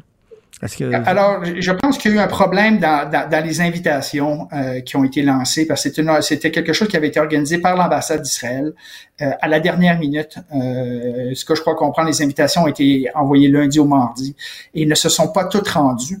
Euh, alors, je, je, ne vois aucun euh, aucun malice de la part du gouvernement libéral euh, là-dessus. Alors, faut, faut juste faire attention parce que je pense que je pense que ben, ben d'abord il y a ça. La deuxième chose, c'est qu'il y a des gens qui, qui, qui sachant que ça allait arriver, m'ont appelé, m'ont dit regarde Richard, j'ai pas besoin de voir ça. Mm pour savoir que le Hamas était est, monstrueux ce qu'il a fait, hmm. c'est inacceptable. Je ne serais pas capable, moi, de, de, de, regarder ces images-là. Et, et, entre vous et moi, M. Martineau, après les avoir vues, je suis pas sûr que j'aurais voulu, que je voudrais les revoir une deuxième fois. Vous, les, vous le regrettez? Ben, j'imagine, j'imagine, c'est pas... Je regrette, je regrette pas parce que c'est important, je pensais que c'était important pour le voir, de le voir, mais je vous dirais qu'une partie de moi est restée dans cette pièce-là quand je suis parti. Monsieur, euh, Monsieur Marceau, euh, euh, Sabrina Mado dans le National Post dit ce que j'ai vu dans ces images-là, ce n'étaient pas des guerriers qui faisaient la guerre, c'était des tueurs en série. C'est ça que j'ai vu. Est-ce que vous êtes d'accord avec ce qu'elle dit? Des, des, guerriers, euh, M. Martineau s'attaque à des soldats. Évidemment, il peut y avoir des gens autour qui malheureusement sont touchés, et ça, c'est à, déplorer, mais une guerre, on, ne vise pas des civils, on ne torture pas, on ne tue pas des bébés, on ne vise pas des, des, bébés, on ne brûle pas vivant des familles, euh, on n'attache pas des gens ensemble euh, pour, euh, puis après ça, les faire exploser par une grenade. On ne viole pas à répétition des femmes. Euh, on a, comme vous avez utilisé des images tantôt assez graphiques, là, on ne coupe pas des seins d'une femme. On ne, on ne coupe pas la, la, la, jambe d'un homme et, et, et, filmer ça. ça ce sont des, j'allais dire des monstres, mais, mais en même temps, des monstres, c'est à mon avis trop, trop facile parce que c'est aussi des êtres humains. Donc il y a quelque chose, il y a quelque chose dans cette idéologie islamiste, extrémiste, génocidaire qui est complètement à, à l'encontre de ce que de ce que devraient être les valeurs humaines peu importe la race, la religion, la culture, euh, le pays ou la, la, la localisation euh, géo, euh, géopolitique dans lequel on, géographique dans laquelle on est. Monsieur Marceau, je, je, je, vois des gens qui dénoncent Israël, puis bon, ce qui se passe à Gaza actuellement. J'ai vu hier une chroniqueuse qui disait le Canada aide un pays génocidaire en parlant d'Israël. et moi, je, je m'amuse je vais voir le compte Twitter de ces gens-là qui critiquent Israël, ce qui se passe à Gaza. Et je dis, qu'est-ce qu'ils ont dit au lendemain du 7 octobre? Je suis curieux. Alors, je vais voir sur leur compte Twitter. C'est drôle. La plupart de ces gens-là, ils n'ont rien dit. Ils n'ont rien dit lorsque le Hamas est rentré en Israël pour massacrer des enfants, pour décapiter des bébés. Ils disaient rien. Là, soudainement, par contre, là, ils trouvent épouvantable ce qui se passe à Gaza. Je suis désolé, là. Mais il y a un problème. Ça, ça vous D'abord, un, je, je, je, sais pertinemment que ça ne vous surprend pas. Mhm. euh, et il y, y, a, ce double discours et ces gens-là aussi, euh, c'est drôle hein, quand quand quand, euh, quand c'est d'autres, euh, quand, quand, Assad en Syrie tuait des milliers, des centaines de milliers de personnes, il disait rien. Euh, et on peut, quand c'est en Irak, on peut dire la même chose. Je dirais, je dirais simplement ceci. D'abord, un, ce qu'on voit, ce qui se passe à Gaza, c'est tragique. De voir que des civils innocents sont tués comme ça, c'est tragique. Le fait que le, le fait que le Hamas se soit incrusté et construit leur, bunker, leur tunnel sous les, euh, sous des installations civiles, en faisant donc des cibles militaires légales au sens du droit international humanitaire, c'est, euh, c'est tragique. Alors, on a d'un côté euh, le, le, Hamas qui se sert de, ce, de, de, de, ces civils innocents comme bouclier humain, Israël qui fait son possible dans une situation évidemment très difficile pour, pour euh, essayer de, de, de, de minimiser les, les, les, les, pertes civiles. Donc, il y a ça. Deux, dans le cadre de... Il y a beaucoup de sornettes qui se disent. parler de génocide, c'est un mot qui est précis en droit international. il faut, entre autres, avoir une intention euh, de faire un génocide. Et est-ce qu'il y a quelqu'un qui doute vraiment que si Israël voulait vraiment, si vous passez l'expression, passer la gratte, si Israël voulait vraiment la bombarder comme la ben Russie a fait à, à Grosny ou même les Américains à Mossoul, qui pourraient pas le faire? Alors, euh, les, les, les, Juifs, malheureusement, s'y connaissent en, en, termes de génocide, là, euh, c'est euh, pas le cas. on, on, accuse, on, accuse, Israël de génocide, M. Martineau, depuis sa fondation. Or, à sa fondation, en 1948, il y avait 600, euh, à peu près 600, 600 000 Palestiniens. Ils sont rendus six fois plus nombreux. Alors, si Israël essaie de faire du génocide, on peut, on peut-tu dire qu'ils font un mauvais job? Non, non, c'est, écoutez, c'est extrêmement inquiétant ce qui se passe. C'est très inquiétant. Moi, ça me rappelle les années 30 où les gens ne croyaient plus à la démocratie, étaient tentés par des, euh, par des systèmes euh, euh, extrémistes, la montée de l'antisémitisme, on, sait ce que ça a donné les années 30, ça a donné les années 40. Là. je trouve qu'il y a une grande inquiétude dans la population juive et on doit partager cette inquiétude-là. Il y a une grande confusion ces temps-ci. Donc, merci beaucoup, M. Richard Marceau, du Centre consultatif de relations juives israéliennes et j'espère que ces images-là ne vous entrons pas trop longtemps à les images que vous avez vues. Merci, M. Richard Marceau. Martino. Même avec un masque, c'est impossible de le filtrer. Vous écoutez Martino. Cube Radio.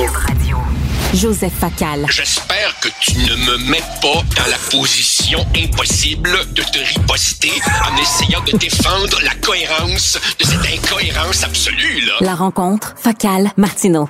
Joseph, un sondage du New York Times dit que s'il y avait des élections aux États-Unis aujourd'hui, c'est Trump qui gagnerait. Est-ce que ça t'inquiète? Richard, j'espère que tu comptes pas sur moi pour te remonter le moral après la conversation que tu viens d'avoir avec mon vieil ami Richard. Écoute. Richard Marceau euh, du Centre consultatif des relations juives et israéliennes. Voilà. Euh, je, vous écoutais, euh, c'est accablant. Bon, écoute, pour revenir à notre sujet du jour, nous sommes le 9 novembre, les élections américaines ont lieu dans moins d'un an, le 5 novembre. À moins d'un an, c'est trop tôt pour tirer des conclusions, mais les démocrates doivent-ils s'inquiéter? La réponse est un oui massif. J'entendais l'autre jour à CNN le commentateur Van Jones dire des derniers sondages qu'ils sont absolument shocking.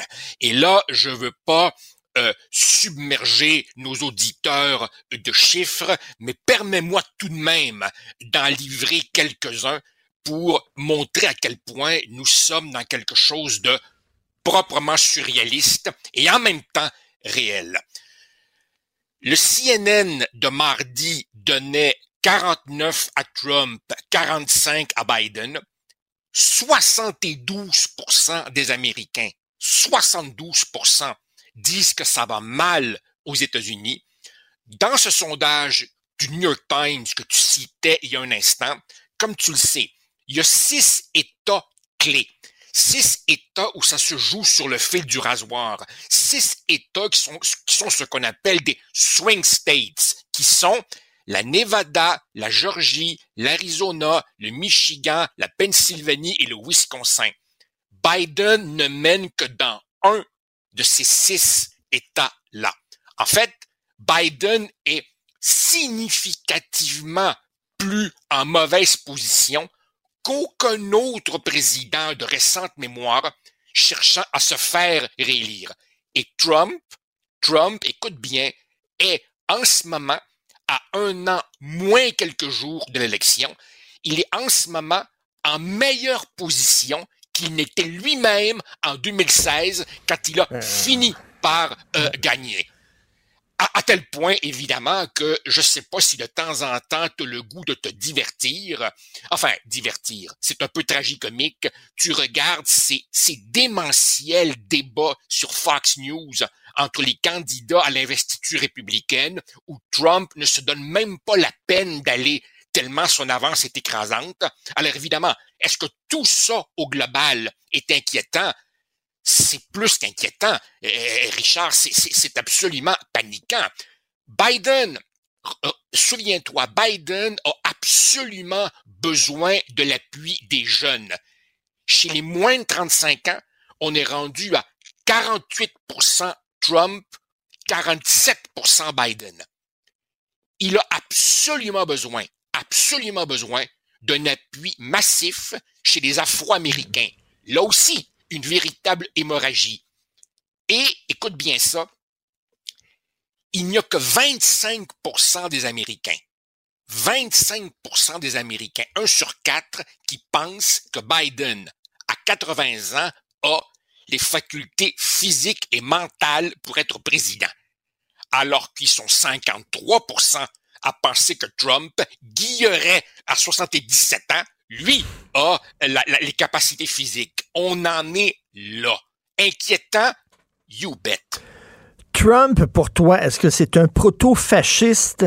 Euh, parce que je lisais une militante de gauche qui disait, quoi qu'on dise des fascistes, au moins ils avaient la nation inscrite euh, au fond d'eux-mêmes. Alors que lui, c'est un bandit. C'est quelqu'un, c'est pas un fasciste. Il est même pas à cette hauteur-là. Euh, peut même, on peut même pas dire que c'est un fasciste. C'est une crapule. C'est quelqu'un qui utilise le gouvernement à ses fins personnelles. Qu'est-ce que tu en penses? Ah oui, oui. Euh, écoute, il faut faire attention aux, commentaires de la personne que tu viens de citer, car il faudrait pas non plus montrer la moindre complaisance envers l'idéologie la plus mortifère du XXe siècle avec le communisme, que fut le fascisme. Mais, mais, mais elle a pas tort dans l'absolu. C'est-à-dire que les fascistes avaient une idéologie, une sorte de système proto-philosophique et ils croyaient en quelque chose de plus grand qu'eux-mêmes. Bon, on sait où ça a conduit. Trump est essentiellement un bandit en cravate qui ne pense qu'à lui.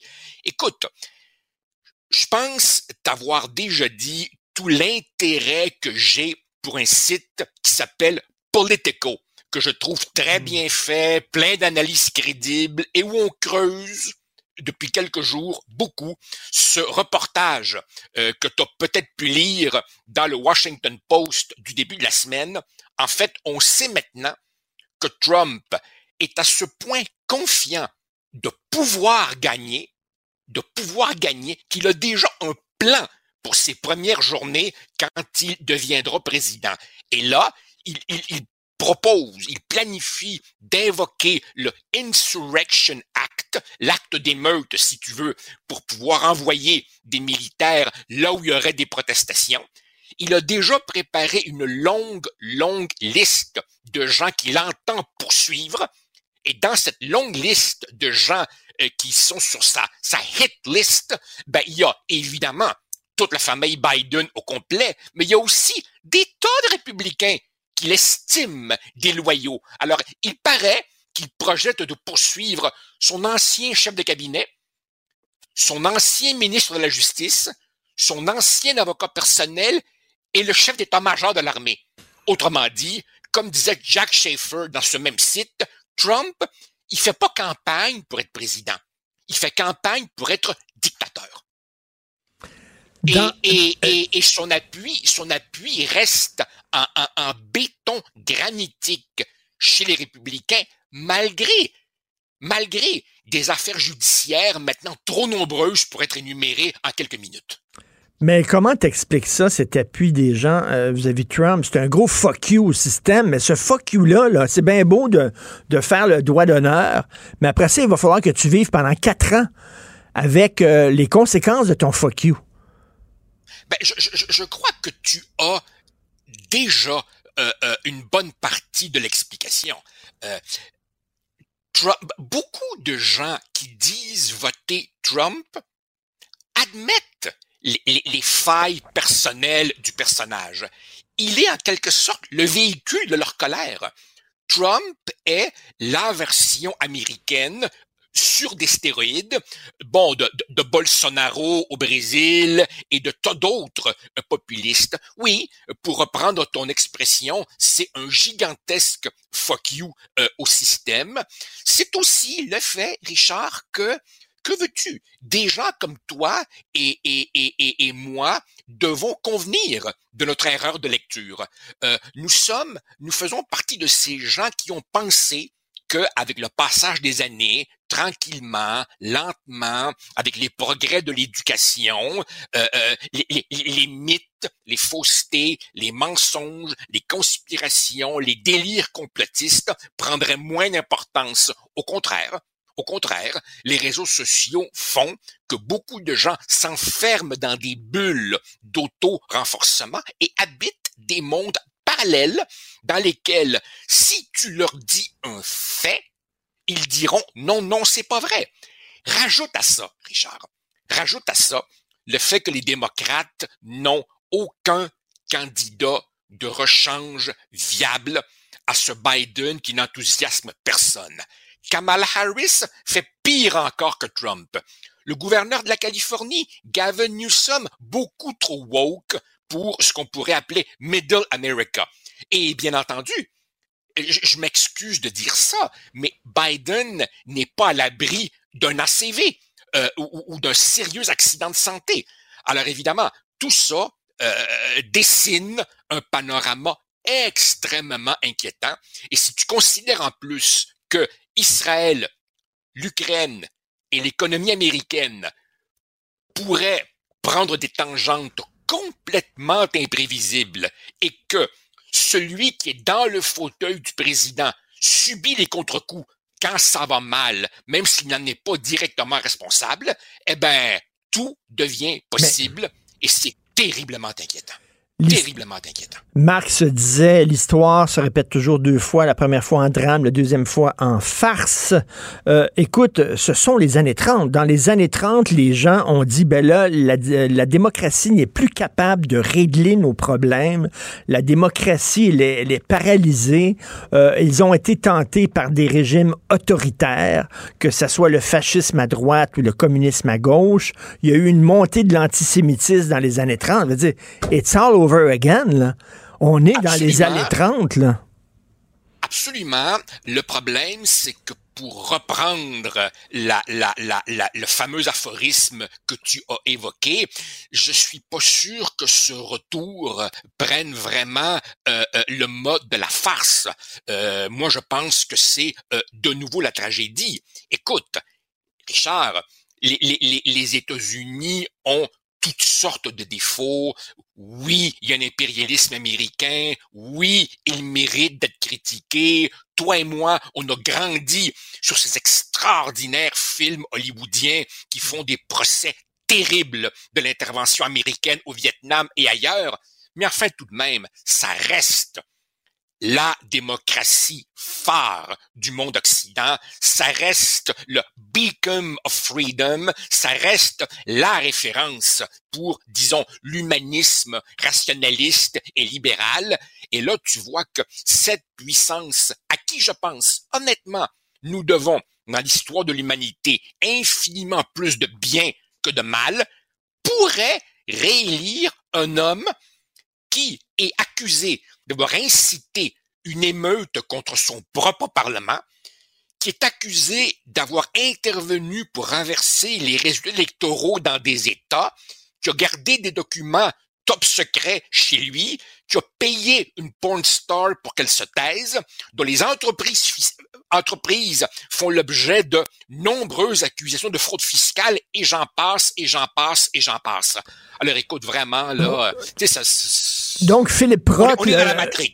Oui, Philippe Roth, lorsqu'il a écrit The Plot Against America, où il imaginait euh, euh, Lindbergh, le célèbre aviateur, qui est un isolationniste, qui est un proto-fasciste, devenir président des États-Unis et instaurer un régime dictatorial aux États-Unis. On se demande si c'est de la science-fiction ou si c'est pas la réalité, là. Richard, ça m'a pris quelques décennies de frustration et de déconvenus personnels pour comprendre que les observateurs les plus allumés de notre société ne sont pas les politologues, ne sont pas les sociologues, ce sont les artistes. Ils ont une capacité visionnaire à voir ce que nous, on voit pas. Ce que Philip Roth dessinait, c'est possible.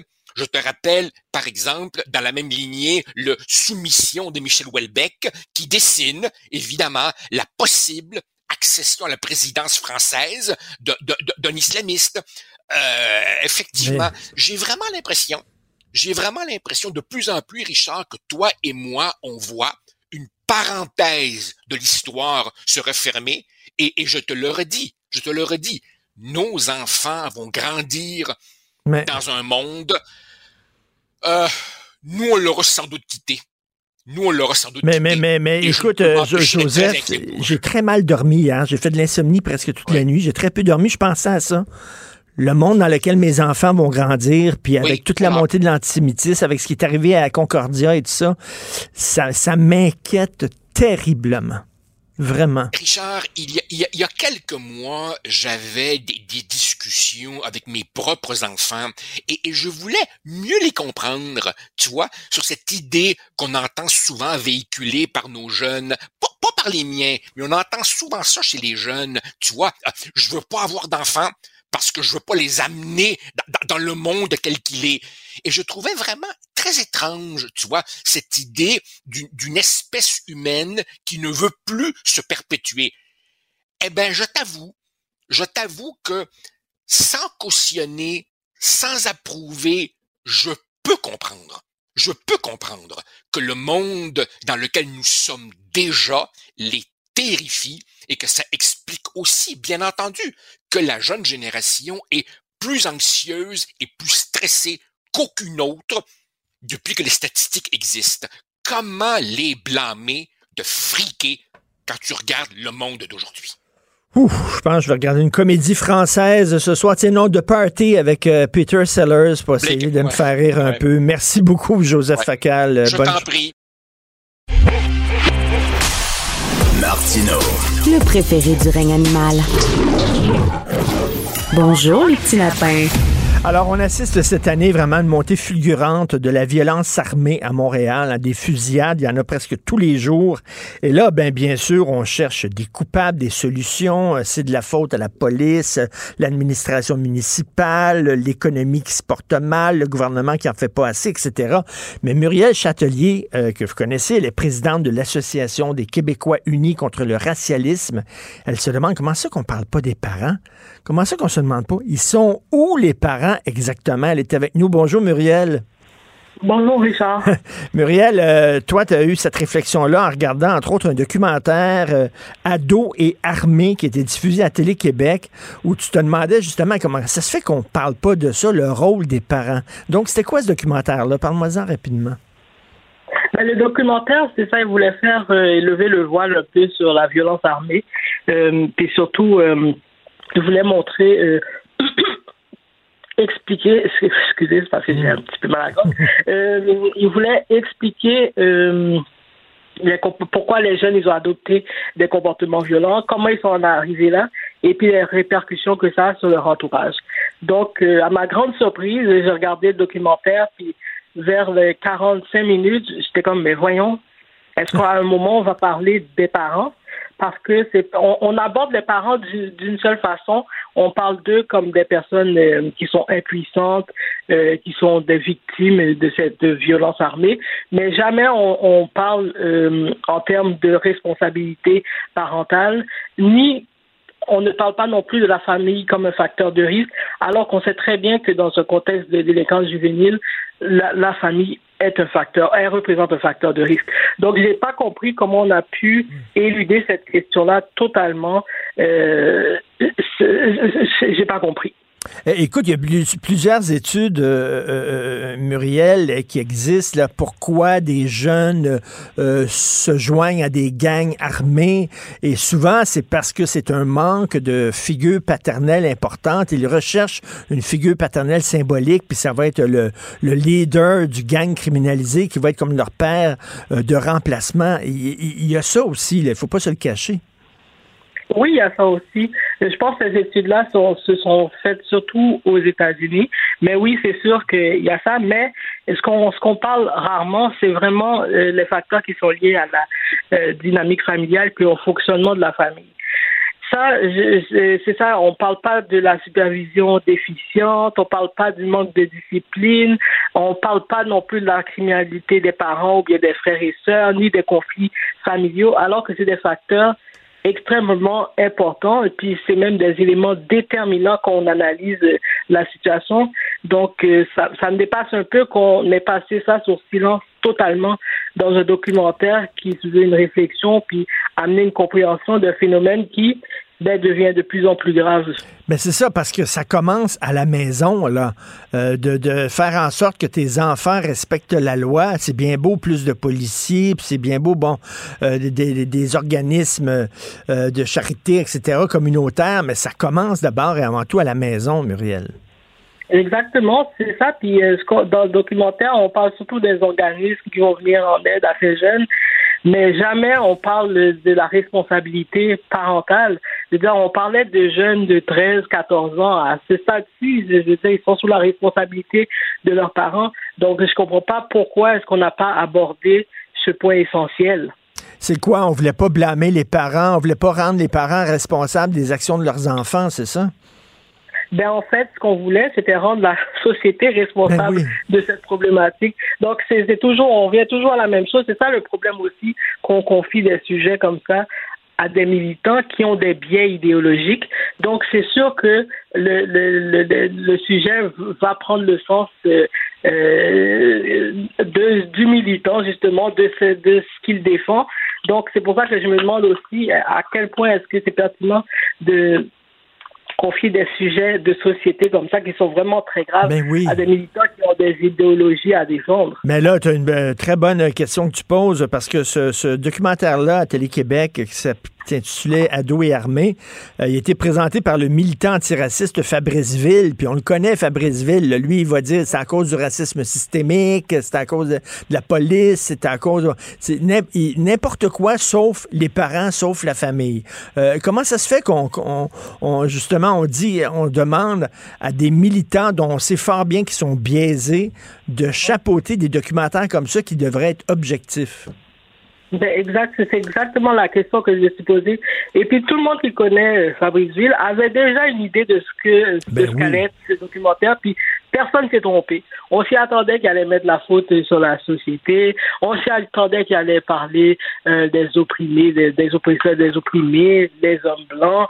Euh, on s'y attendait. Donc il n'y a aucune surprise de ce côté-là. Mais euh, c'est ça, c'est pour ça que moi, je me, je me demande vraiment pourquoi est-ce qu'on confie des sujets comme ça à des militants. À, la limite, là, ce genre d'approche-là, je trouve ça quasiment raciste et condescendant vis-à-vis les Noirs. C'est-à-dire, ils sont pas capables d'élever leurs enfants. S'il y a des problèmes dans leur famille, c'est tout le temps à cause des Blancs, c'est toujours à cause de la société, puis tout ça. Voyons donc, euh, la, très grande majorité des gens euh, à, Montréal-Nord sont capables d'élever leurs enfants, puis tout ça. Je trouve c'est comme de dire de tout le temps les rendre victimes, c'est pas un service à rendre. Non, mais c'est ça. C'est en fait, ces gens-là sont toujours victimes des circonstances. Ils n'ont jamais de responsabilité dans ce qui se passe. Et ça, c'est un discours qu'on entend de plus en plus de ces dernières années, qu'on a entendu de plus en plus. Et c'est un discours auquel il faut mettre fin parce que ben, c'est une forme effectivement de racisme de dire que la personne est incapable de se prendre en main, mm. qu'elle est victime des circonstances. On dit ça pour personne d'autre, sauf les personnes racisées, autochtones, mais toutes les autres personnes sont responsables d'elles-mêmes, sauf euh, sauf les minorités. Mais oui, et les familles noires qui vivent à Montréal-Nord, puis qui élèvent leurs enfants, puis qui ont peur, qui sont terrorisés par les gangs de rue, puis tout ça, euh, euh je veux dire, eux autres, euh, ce discours-là, là, ah, les, ce discours victimaire-là, ils n'embarquent pas là-dedans, là. Non, ils n'embarquent pas. Puis euh, moi, tu sais, j'ai grandi à Saint-Michel, j'ai vécu là jusqu'en 2012, et je suis parti de là en parce que en 2011, il y a eu un meurtre euh, juste à côté du parc où ma fille s'en allait. Ah ouais. Et puis, euh, oui, puis euh, c'était moi, c'était en plein jour. Euh, c'était un jeune qui avait été assassiné. Puis elle, c'est ça, elle s'en allait au parc avec ses cousins et son oncle. Et puis ils ont été arrêtés par un ruban jaune parce qu'il y a un ordre qui venait d'être commis en plein jour. Donc euh, nous qui, qui, avons vécu dans ces quartiers, je ne vis plus dans le quartier des Michel, mais notre maison familiale est toujours là. Mais nous, on n'adhère absolument pas à ce genre de discours. Et donc, euh, c'est ça. Donc, ça montre à quel point ce documentaire-là était totalement biaisé. On le dit, le piloté par le militant antiraciste Fabrice Ville. Euh, ça s'intitulait euh, Ado et armé. merci beaucoup, Muriel Châtelier. Et aujourd'hui, dans ma chronique, je fais le recensement de plein d'activités là, où on bannit les Noirs, les Blancs, où on dit, bon, une projection de film pour Noirs seulement, ou alors une représentation théâtrale pour Noirs seulement, ou alors des ateliers pour personnes racisées seulement. Euh, écoute, euh, Muriel, tu vois ça comment, toi? Tu perçois ça comment, cette, euh, tendance-là? Mais ça, je ne vois pas comment est-ce que ça favorise le dialogue. Donc, on sépare les gens, puis on s'attend à ce qu'on évolue ensemble, mais mhm. séparément. Moi, je ne comprends pas ces pratiques, puis j'ai déjà dénoncé toutes ces histoires de prises. Je ne comprends pas comment est-ce qu'aujourd'hui on en est arrivé là, puis comment on accepte ça, puis qu'on essaie de justifier ça, comme si ça favorisait vraiment euh, le dialogue, comme si ça favorisait la cohésion. Puis euh, hmm. moi, je trouve que cette, pratique-là est à déplorer totalement. Puis moi aussi, je, je l'observe. Il y en a de plus en plus. Et je trouve ça vraiment aberrant. Ben oui, c'est pas du vivre ensemble, c'est du, vivre séparé. Ça n'a aucun sens. Merci beaucoup, Muriel Châtelier, présidente de l'Association des Québécois unis contre le racialisme. Merci, bonne journée. Artiste de la satire, il dénonce les incohérences et ironie à la fois. Richard Martineau. Gilles Bonjour, mon cher Richard. Richard Martineau. Petit lapin. La rencontre. Point à l'heure des cadeaux. Je serai pas là, là, à vous flatter dans le sens du poil. Point à la ligne. C'est très important, ce qu'on dit. La rencontre pro martineau Gilles, vous avez connu les belles années des médias, vous, ça allait bien, la radio, la télévision, tout ça. Aujourd'hui, ça va très mal. C'est épeurant. Hein. Quand on, on a entendu la conférence, j'en parle ce matin dans, ma chronique du journal. Un géant comme TVA qui se tâche de lui-même par obligation devant l'abandon d'une génération qui ne suit pas euh, ce géant-là, qui a été un propulseur quand même de culture et de talent extraordinaire. Est-ce que c'est un signe annonciateur? Ça, moi, ça me fait réfléchir vraiment euh, nous, on est là, là, les columnistes, puis on peut critiquer, toi, moi, puis d'autres, et, mais on est des grognards de la grande armée qui, après Waterloo, devaient se taire ou rester dans le coin, ne pas faire trop de bruit, parce que nous sommes poussés par une génération qui pousse et qui ne pense pas euh, comme, euh, en tout cas, les idées que nous avons véhiculées. Est-ce que c'est la fin d'une domination de la part des Québécois sur d'eux-mêmes, je commence à me demander si c'est pas le cas. Et évidemment, on s'aperçoit que quand je te lis ce matin et tu fais mention justement sur les apartheids, les séparations entre tel groupe et tel autre, telle couleur, euh, les sarrasins par rapport aux blancs, les blancs par rapport aux noirs, les, les mm. bruns euh, plus pâles, euh, ça te donne une idée comment la tour de Babel s'annonce, la dilution de la culture nationale disparaît tranquillement. Ben c'est ça. Euh, les jeunes qui s'en vont en appartement, euh, ils ont plus le câble comme avant et ils ont euh, un abonnement Internet, puis ils vont sur Netflix et sur Crave et ils regardent des séries américaines en général. Moi, mes enfants, c'est pas mal ce qu'ils font. Ils regardent pas beaucoup de télévision québécoise. Ça fait que c'est un peuple qui, qui, qui, qui s'abreuve à l'imaginaire d'un autre peuple à l'imaginaire, c'est le cas de dire, et en même temps, ben, on s'aperçoit que nous ne sommes pas de taille, nous sommes des nains devant ces géants. On aura beau aller chercher l'argent de Radio-Canada, ce qui serait normal, hein, 900 millions quand même. Eh on pourrait améliorer peut-être la programmation, engager un peu plus de monde, mais est-ce qu'on est de taille face à la machine américaine qui a une attraction euh, sur euh, Tombouctou ou le, ou le, Pygmée dans le fin fond de, de, la brousse?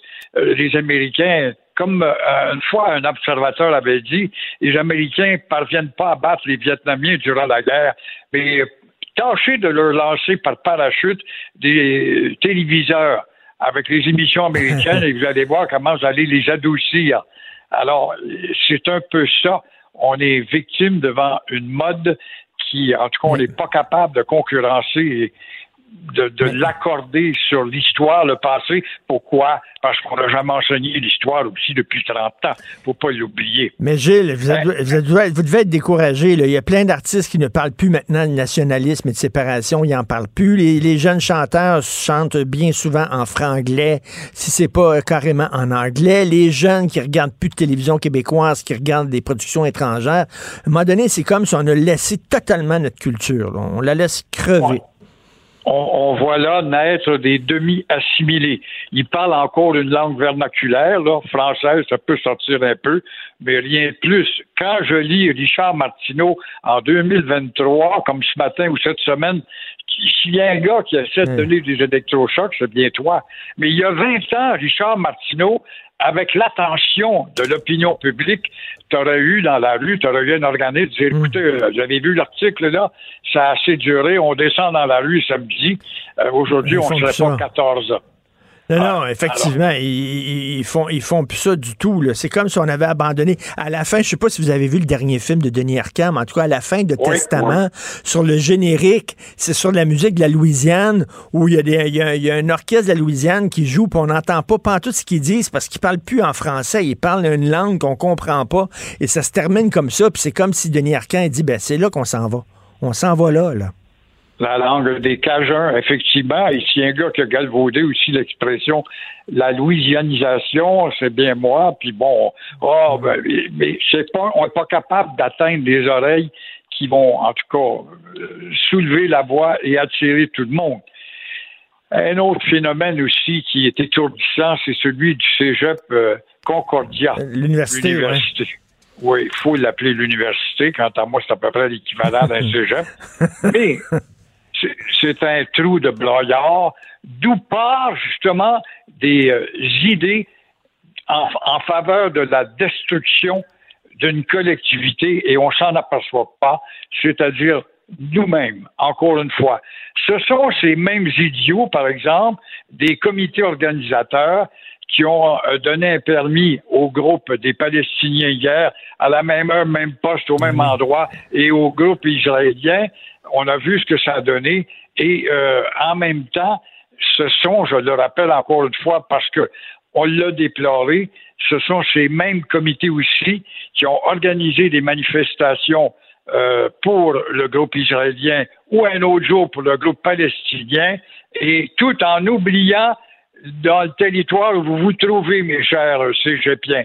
Alors, ils sont pas au Québec, ils descendent dans la rue à Montréal, et ce sont ces mêmes idiots de l'université qui organisent des manifs, euh, en tout cas sans égard à, la présence ou à la personnalité du Québec. Ça n'existe pas pour eux, le Québec. Alors, ce qui fait que le Québec perd sa personnalité aussi avec une coalition d'avenir Québec, mais où l'avenir est pas tellement fort. Effectivement, quoi. Ouais, c'est ça. Puis une coalition, les nationalismes euh, sont de moins en moins présents, puis les fédéralistes de plus en plus présents. Merci beaucoup, Gilles. Bon week-end. Au revoir. À la prochaine. Martino. Le cauchemar de tous les woke.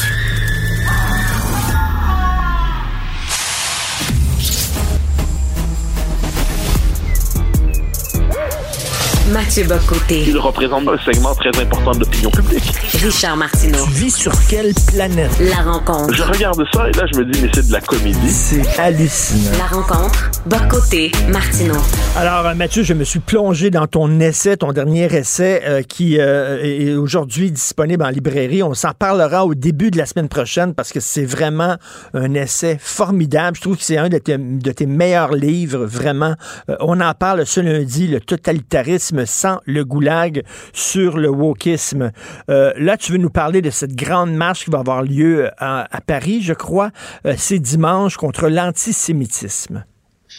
Ah, c'est intéressant en fait parce qu'on voit tout le les difficultés de la vie politique française à travers cette marche. Donc, on le sait, suite à l'agression d'Israël par le Hamas, les actes antisémites se sont multipliés en France. Et la France porte une mémoire vive, évidemment, de l'antisémitisme. Euh, on pense à l'affaire Dreyfus, on pense à la Deuxième Guerre mondiale avec les mesures anti-juives de, de Vichy. Donc, les Français disent, c'est Gérard Larcher, le président du Sénat, et Yael Braun-Pivet, qui est la présidente de l'Assemblée nationale, ils ont faire une grande marche euh, civique contre l'antisémitisme. Alors là, la question est de savoir qui peut y participer. Le Rassemblement national de Marine Le Pen dit, bien, évidemment qu'on va y ah participer. Nous sommes, nous, euh, nous, nous voulons les premiers gardiens des Juifs de France et l'islamisme est un danger euh, pour la France, pour les Juifs, pour les Français, pour tout le monde, en fait. Et Jean-Luc Mélenchon, qui est à la tête de la gauche radicale, lui, je veux pas y participer parce que dans les faits, le RN est là, mais surtout, surtout, euh, c'est, ça viendrait, c'est une forme de, d'appui inconditionnel donné à Israël dans les circonstances et je refuse de le faire. Et là, dans le débat public, ce qui est intéressant, c'est qu'on reproche à Mélenchon de ne pas venir, et on reproche à Marine Le Pen de vouloir y participer. Donc là, il y a une espèce de débat, est-ce que oui ou non, le RN peut y participer? Là, les adversaires du RN disent en un mot, vous ne pouvez pas parce que euh, votre père, euh, Jean-Marie Le Pen, les déclarations qu'on connaît dans l'histoire, évidemment condamnables, donc vous êtes à jamais coupable des propos de votre père. Alors que Marine Le Pen elle-même a qualifié en 2012 euh, l'Holocauste de summum de la barbarie, elle a chassé son père de son de son parti parce qu'il avait fondé en disant qu'il était désormais un fardeau pour son parti. Elle se montre euh, sur, la séquence présente assez, euh, assez impeccable, comme on dit même ses, adversaires les plus notés. Mais ses adversaires disent un instant, elle est impeccable parce qu'en fait, elle euh, fait une ruse, c'est un masque, elle cherche à donner l'impression que, mais au fond d'elle-même, elle pense autre chose. Et inversement, Jean-Luc Mélenchon, lui, qui, euh, qui a une aile islamo-gauchiste dans son parti, qui est très, très forte, euh, même qui se confond avec lui quelquefois. Alors lui, on se dit, mais pourquoi la gauche nous a-t-elle trahi? Pourquoi ne revient-elle pas? Donc la France, qui voulait avoir un grand moment d'unité contre l'antisémitisme, dans les faits, se divise aujourd'hui parce qu'elle n'est pas capable de comprendre une chose simple, en fait, la classe politique, c'est que l'enjeu ici, c'est pas que l'antisémitisme revient comme s'il se réanimait dans un pays qu'il l'avait oublié. C'est que l'antisémitisme arrive. C'est pas la même chose. Il vient de l'extérieur aujourd'hui. C'est un antisémitisme d'importation lié à la civilisation arabo-musulmane et euh, mais parce qu'on a pris l'habitude de toujours penser que le mal, c'était l'extrême droite, l'extrême droite, l'extrême droite, et on est incapable d'imaginer que l'histoire change et que les acteurs changent, eh bien, la France est aujourd'hui incapable de faire son unité alors qu'elle le devrait dans une marche contre l'antisémitisme. Mais écoute, là, si on commence à reculer dans l'histoire en disant oui, mais Jean, Jean-Marie Le Pen a dit telle chose sur les Juifs, je m'excuse, mais, mais euh, est-ce qu'on va dire, est-ce qu'on va interdire au Parti socialiste de participer à la marche sous prétexte que François Mitterrand, qui est un président socialiste, et son meilleur ami, c'était René Bousquet, qui, pendant l'occupation nazie... Et, pendant, et, René Bousquet était chef de police pendant l'occupation nazie et c'est lui qui est directement responsable euh, du Veldiv et qui a envoyé euh, des enfants juifs dans des camps de la mort. C'était le meilleur ami de François Mitterrand. Il l'a vu jusqu'à la fin de sa vie, Mitterrand. Donc, est-ce qu'on va dire, ah, on veut pas le petit parti socialiste dans cette marche? Mais on pourrait pousser plus loin en disant que Mitterrand lui-même a été décoré de la Francis, qui était la plus haute décoration du régime de Vichy. Alors moi, je, on s'entend, moi je reconnais aux gens le droit d'évoluer. Je reconnais vraiment un homme qui s'est égaré fondamentalement peut se reprendre, il peut renaître à lui-même. Euh, je considère que c'est le cas de Mitterrand. Je pense qu'il s'est délivré de ses vieux démons, très bien. Il n'en demeure pas moins qu'aujourd'hui, et là c'est le grand paradoxe de la politique française aujourd'hui, c'est au nom de quoi avons-nous, en France, ont-ils permis, est-ce que la France a permis, depuis 40, 50 ans, une immigration massive qui a importé des problèmes? Parce que, globalement, quand un quartier s'islamise en France aujourd'hui, les Juifs n'y sont plus les bienvenus. C'est aussi clair que ça. Euh, le 9-3, Sarcelles, le 9-5 pendant le cas de Sarcelles, c'est assez évident. Or, c'est au nom de la mémoire de la Deuxième Guerre mondiale qu'on a interdit toute critique de l'immigration massive. C'est au nom de la mémoire de la Deuxième Guerre mondiale qu'on a dit on n'a pas le droit de parler de choc des cultures et des civilisations. Et aujourd'hui, qu'est-ce qui réapparaît? Ben, les conséquences de cette immigration massive, c'est un antisémitisme que l'on... C'est en, en luttant contre lui c'est ce qu'on disait, qu'on a permis l'immigration massive, et le résultat des courses aujourd'hui, qu'est-ce qu'on voit? Eh bien, c'est de cette immigration massive naît de la des 40 dernières années que naît l'antisémitisme nouveau. En France, c'est quand même l'histoire qui se porte la queue. Écoute, dans les années 80, euh, Bernard-Henri Lévy, le philosophe français, a publié un livre qui s'intitule L'idéologie française sur l'antisémitisme. Je l'ai lu, ce livre-là, et ce que disait BHL, il disait, indépendamment des, euh, de l'immigration arabo-musulmane, euh, l'antisémitisme est inscrit au cœur même de la culture française. C'est ce qu'il disait. C'est pour ça qu'il a appelé ça l'idéologie française. Qu'est-ce que tu penses de cette thèse-là de BHL? Que, que, que BHL est un homme euh, estimable, certes, mais que ce livre est une catastrophe intellectuelle. Euh, que ce livre était faux, que ce livre était fondé sur une mauvaise lecture de l'histoire, sur lecture... Il présentait Peggy comme un antisémite, euh, ce qui est quand même assez fascinant. Il présentait Bernal, là, son préfère la longue liste. Et euh, Raymond Aron lui-même était très, je pense que c'est un livre de 78, si je me trompe pas. Raymond Aron était très, je me trompe, mais 78, je crois, Raymond Aron était très sévère envers ce livre en disant que c'était des, des, procès vite faits sur le mode du, du bar tabac pour euh, de la part d'un homme qui décide de se présenter en grand inquisiteur dans l'histoire. Et moi, c'est un livre que j'ai jamais trop apprécié ni trop estimé. Euh, par ailleurs, BHL aujourd'hui, bon, est très engagé évidemment dans le combat sur la question de l'antisémitisme, il est en Ukraine aussi. Mais dans le cas très précis, je pense que le discours de BHL, qui est un discours de diabolisation pendant longtemps de la nation, de diabolisation des frontières, de diabolisation des appartenances nationales, de célébration immodérée de l'immigration massive, mais ce discours-là a, accouché de ce que dénonce BHL aujourd'hui, c'est l'antisémitisme qui tue. Moi, je, faut quand même rappeler une chose. Euh, c'est pas les militants du Rassemblement national de Marine Le Pen qui, depuis 2012, par exemple, avec l'affaire Mera, euh, on s'en souvient, l'affaire Mera à Toulouse, où un, islamiste était tiré dans la tête d'enfants juifs, euh, c'est quand même pas rien. C'est pas dans les vieux grimoires euh, de, de l'antisémitisme français qu'on trouve aujourd'hui les motivations de l'antisémitisme en France, c'est dans toute autre chose. Mais, mais encore une fois, puisqu'on ne veut pas le nommer, parce qu'on veut pas être dans la discrimination, on veut pas être dans le l'exclusion, eh bien, on laisse croire que l'antisémitisme est une forme de réalité euh, euh, absolument, une, une, continuité historique qui renaîtrait, s'endormirait, renaîtrait, s'endormirait. Non. Ce qu'on voit aujourd'hui, il faut juste nommer les choses. C'est une forme d'effet du choc des civilisations qui se passe aujourd'hui au nord de la Méditerranée. Est-ce qu'il y a de plus en plus, en terminant, est-ce qu'il y a des gens en France qui commencent maintenant à le dire carrément qu'il y a une, euh, corrélation entre l'arrivée massive euh, de, l'immigration arabo-musulmane et la montée de l'antisémitisme et que je, pense que, en fait, tout, le monde le sait. Mais, mais reste à voir ceux qui sont prêts à le dire publiquement. Alors on en parle euh, sur CNews, j'en ai entendu parler, euh, des politiques on, on, on, en a parlé, mais plus on se rapproche des cercles du pouvoir légitime, et c'est ça qui s'est passé depuis quelques jours, là, plutôt que de parler de cette réalité, la machine médiatique a remis en scène des vieilles déclarations de Jean-Marie Le Pen pour dire attention, le vrai danger est là, comme quoi la capacité d'auto-aveuglement des gens est exceptionnelle en la matière. Tout à fait. Merci beaucoup Mathieu, on se reparle demain. Bonne journée. Salut. Pour une écoute en tout temps, ce commentaire de Mathieu Boccoté est maintenant disponible sur l'application Cube ou en ligne au cube.ca. Tout comme sa série Les idées mènent le monde, un balado qui met en lumière, à travers le travail des intellectuels, les grands enjeux de notre société. Cube Radio. Richard Martineau. Plongé dans l'actualité avec des observateurs qui pensent à contre-courant. Il y a des gens derrière dont l'intention est carrément de renverser ce système-là. Luc la liberté. Contre, pas une refonte du système. On est contre le système, point. La rencontre La Liberté, Martineau. Alors, pour ceux qui nous écoutent en direct, c'est une nouvelle de dernière heure de notre confrère Maxime Delan.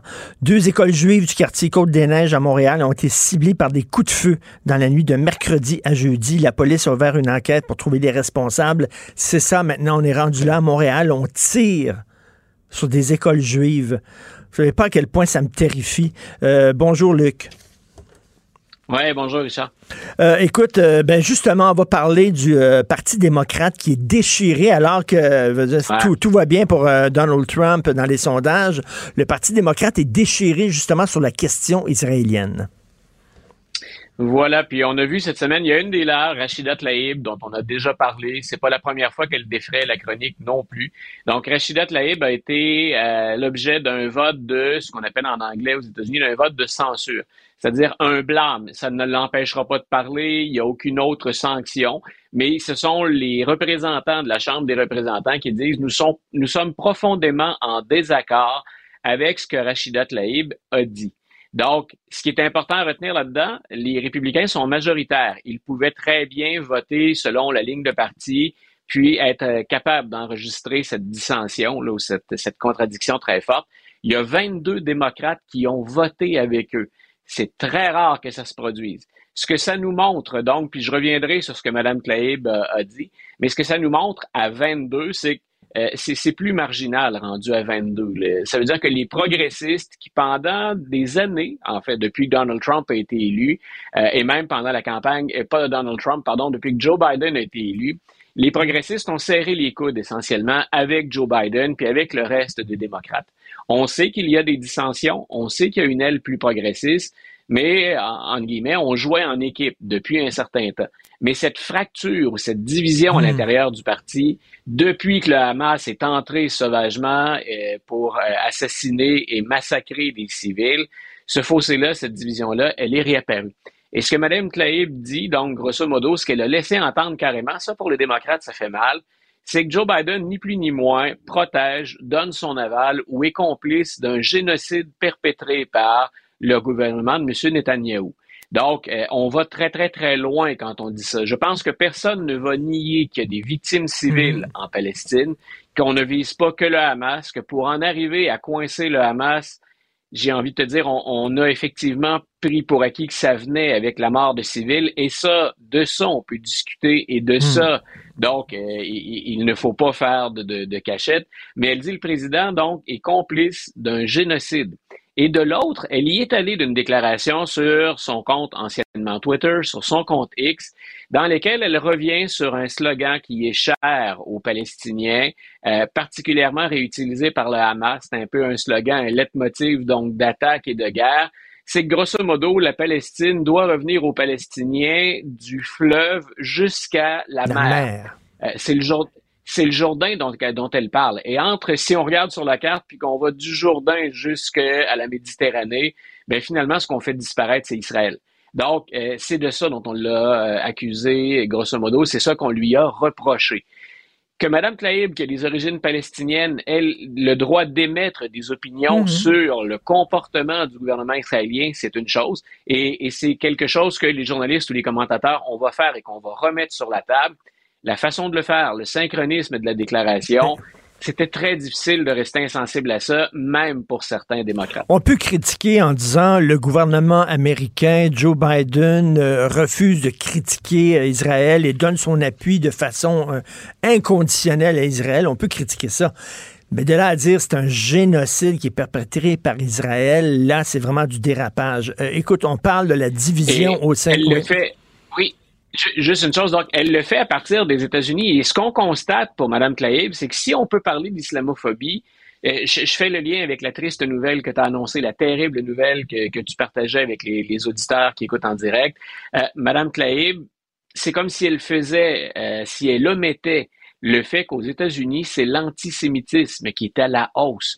Donc, en tenant des propos aussi durs et aussi enflammés, elle donne, c'est triste de le dire comme ça, mais elle donne du gaz finalement à l'antisémitisme. Et c'est, au moment où on se parle, c'est le plus grand danger qui guette les Américains. Et si Mme Tlaib était à l'écoute du débat hier, les républicains, eux, n'ont pas fait dans la dentelle. Je sais pas comment Joe Biden va répondre à ce qu'il a entendu hier. Euh, et je dis pas que c'est bien, je dis juste quand on, essaie de voir comment au plan politique on va s'en sortir. Hier, les républicains étaient les cinq qui étaient sur scène, entre guillemets, all-in derrière Israël. Il n'y a personne qui a parlé du volet hum, humanitaire, il n'y a personne qui a parlé de la ah, Palestine, parce qu'on sait que dans la population américaine, le, sentiment va d'abord vers euh, Israël qui, c'est ce qu'on présente, a le droit de se défendre, hein, puis a le droit de lutter contre le Hamas. Hier, donc, les, candidats disaient pas euh, attention aux civils. Quelqu'un comme Ron DeSantis a dit en anglais finish the job. Éliminez-les, le Hamas.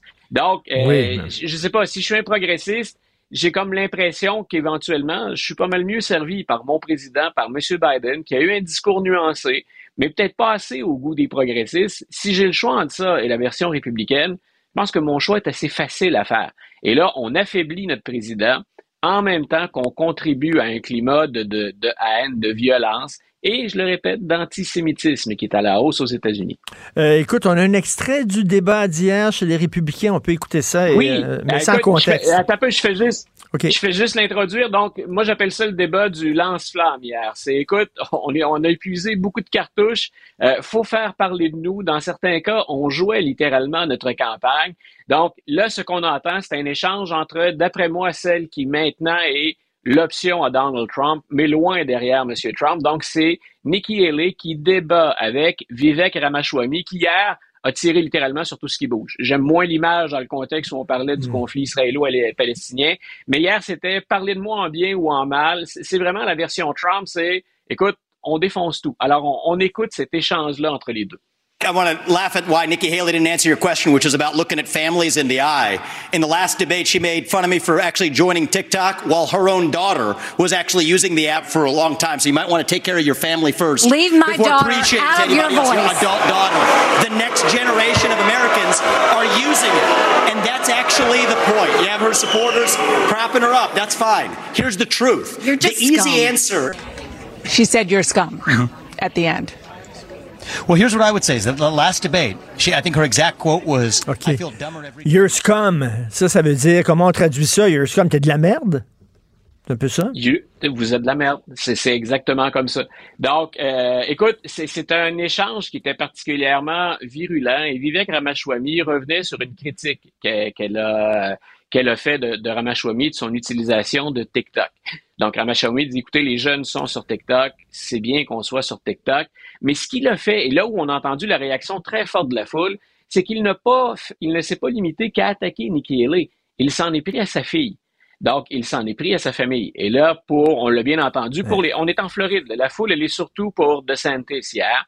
Euh, mais là, carrément, on a senti que Ramaswamy était allé trop loin. Et elle s'est sentie ensuite légitimée de dire, ah, t'es de la merde. Euh, you're, you're just a scum. Euh, on en était là hier. C'est le genre de débat qu'on a eu. Nikki Haley, c'est elle, d'après moi, qui a volé la vedette hier. Elle et DeSantis est probablement proche deuxième dans le débat. Mais Ramaswamy a tellement exagéré dans à peu près tout ce qu'il a dit. Il va peut-être aller chercher certains purs et durs. Il vise peut-être un, un- un électorat proche de Donald Trump.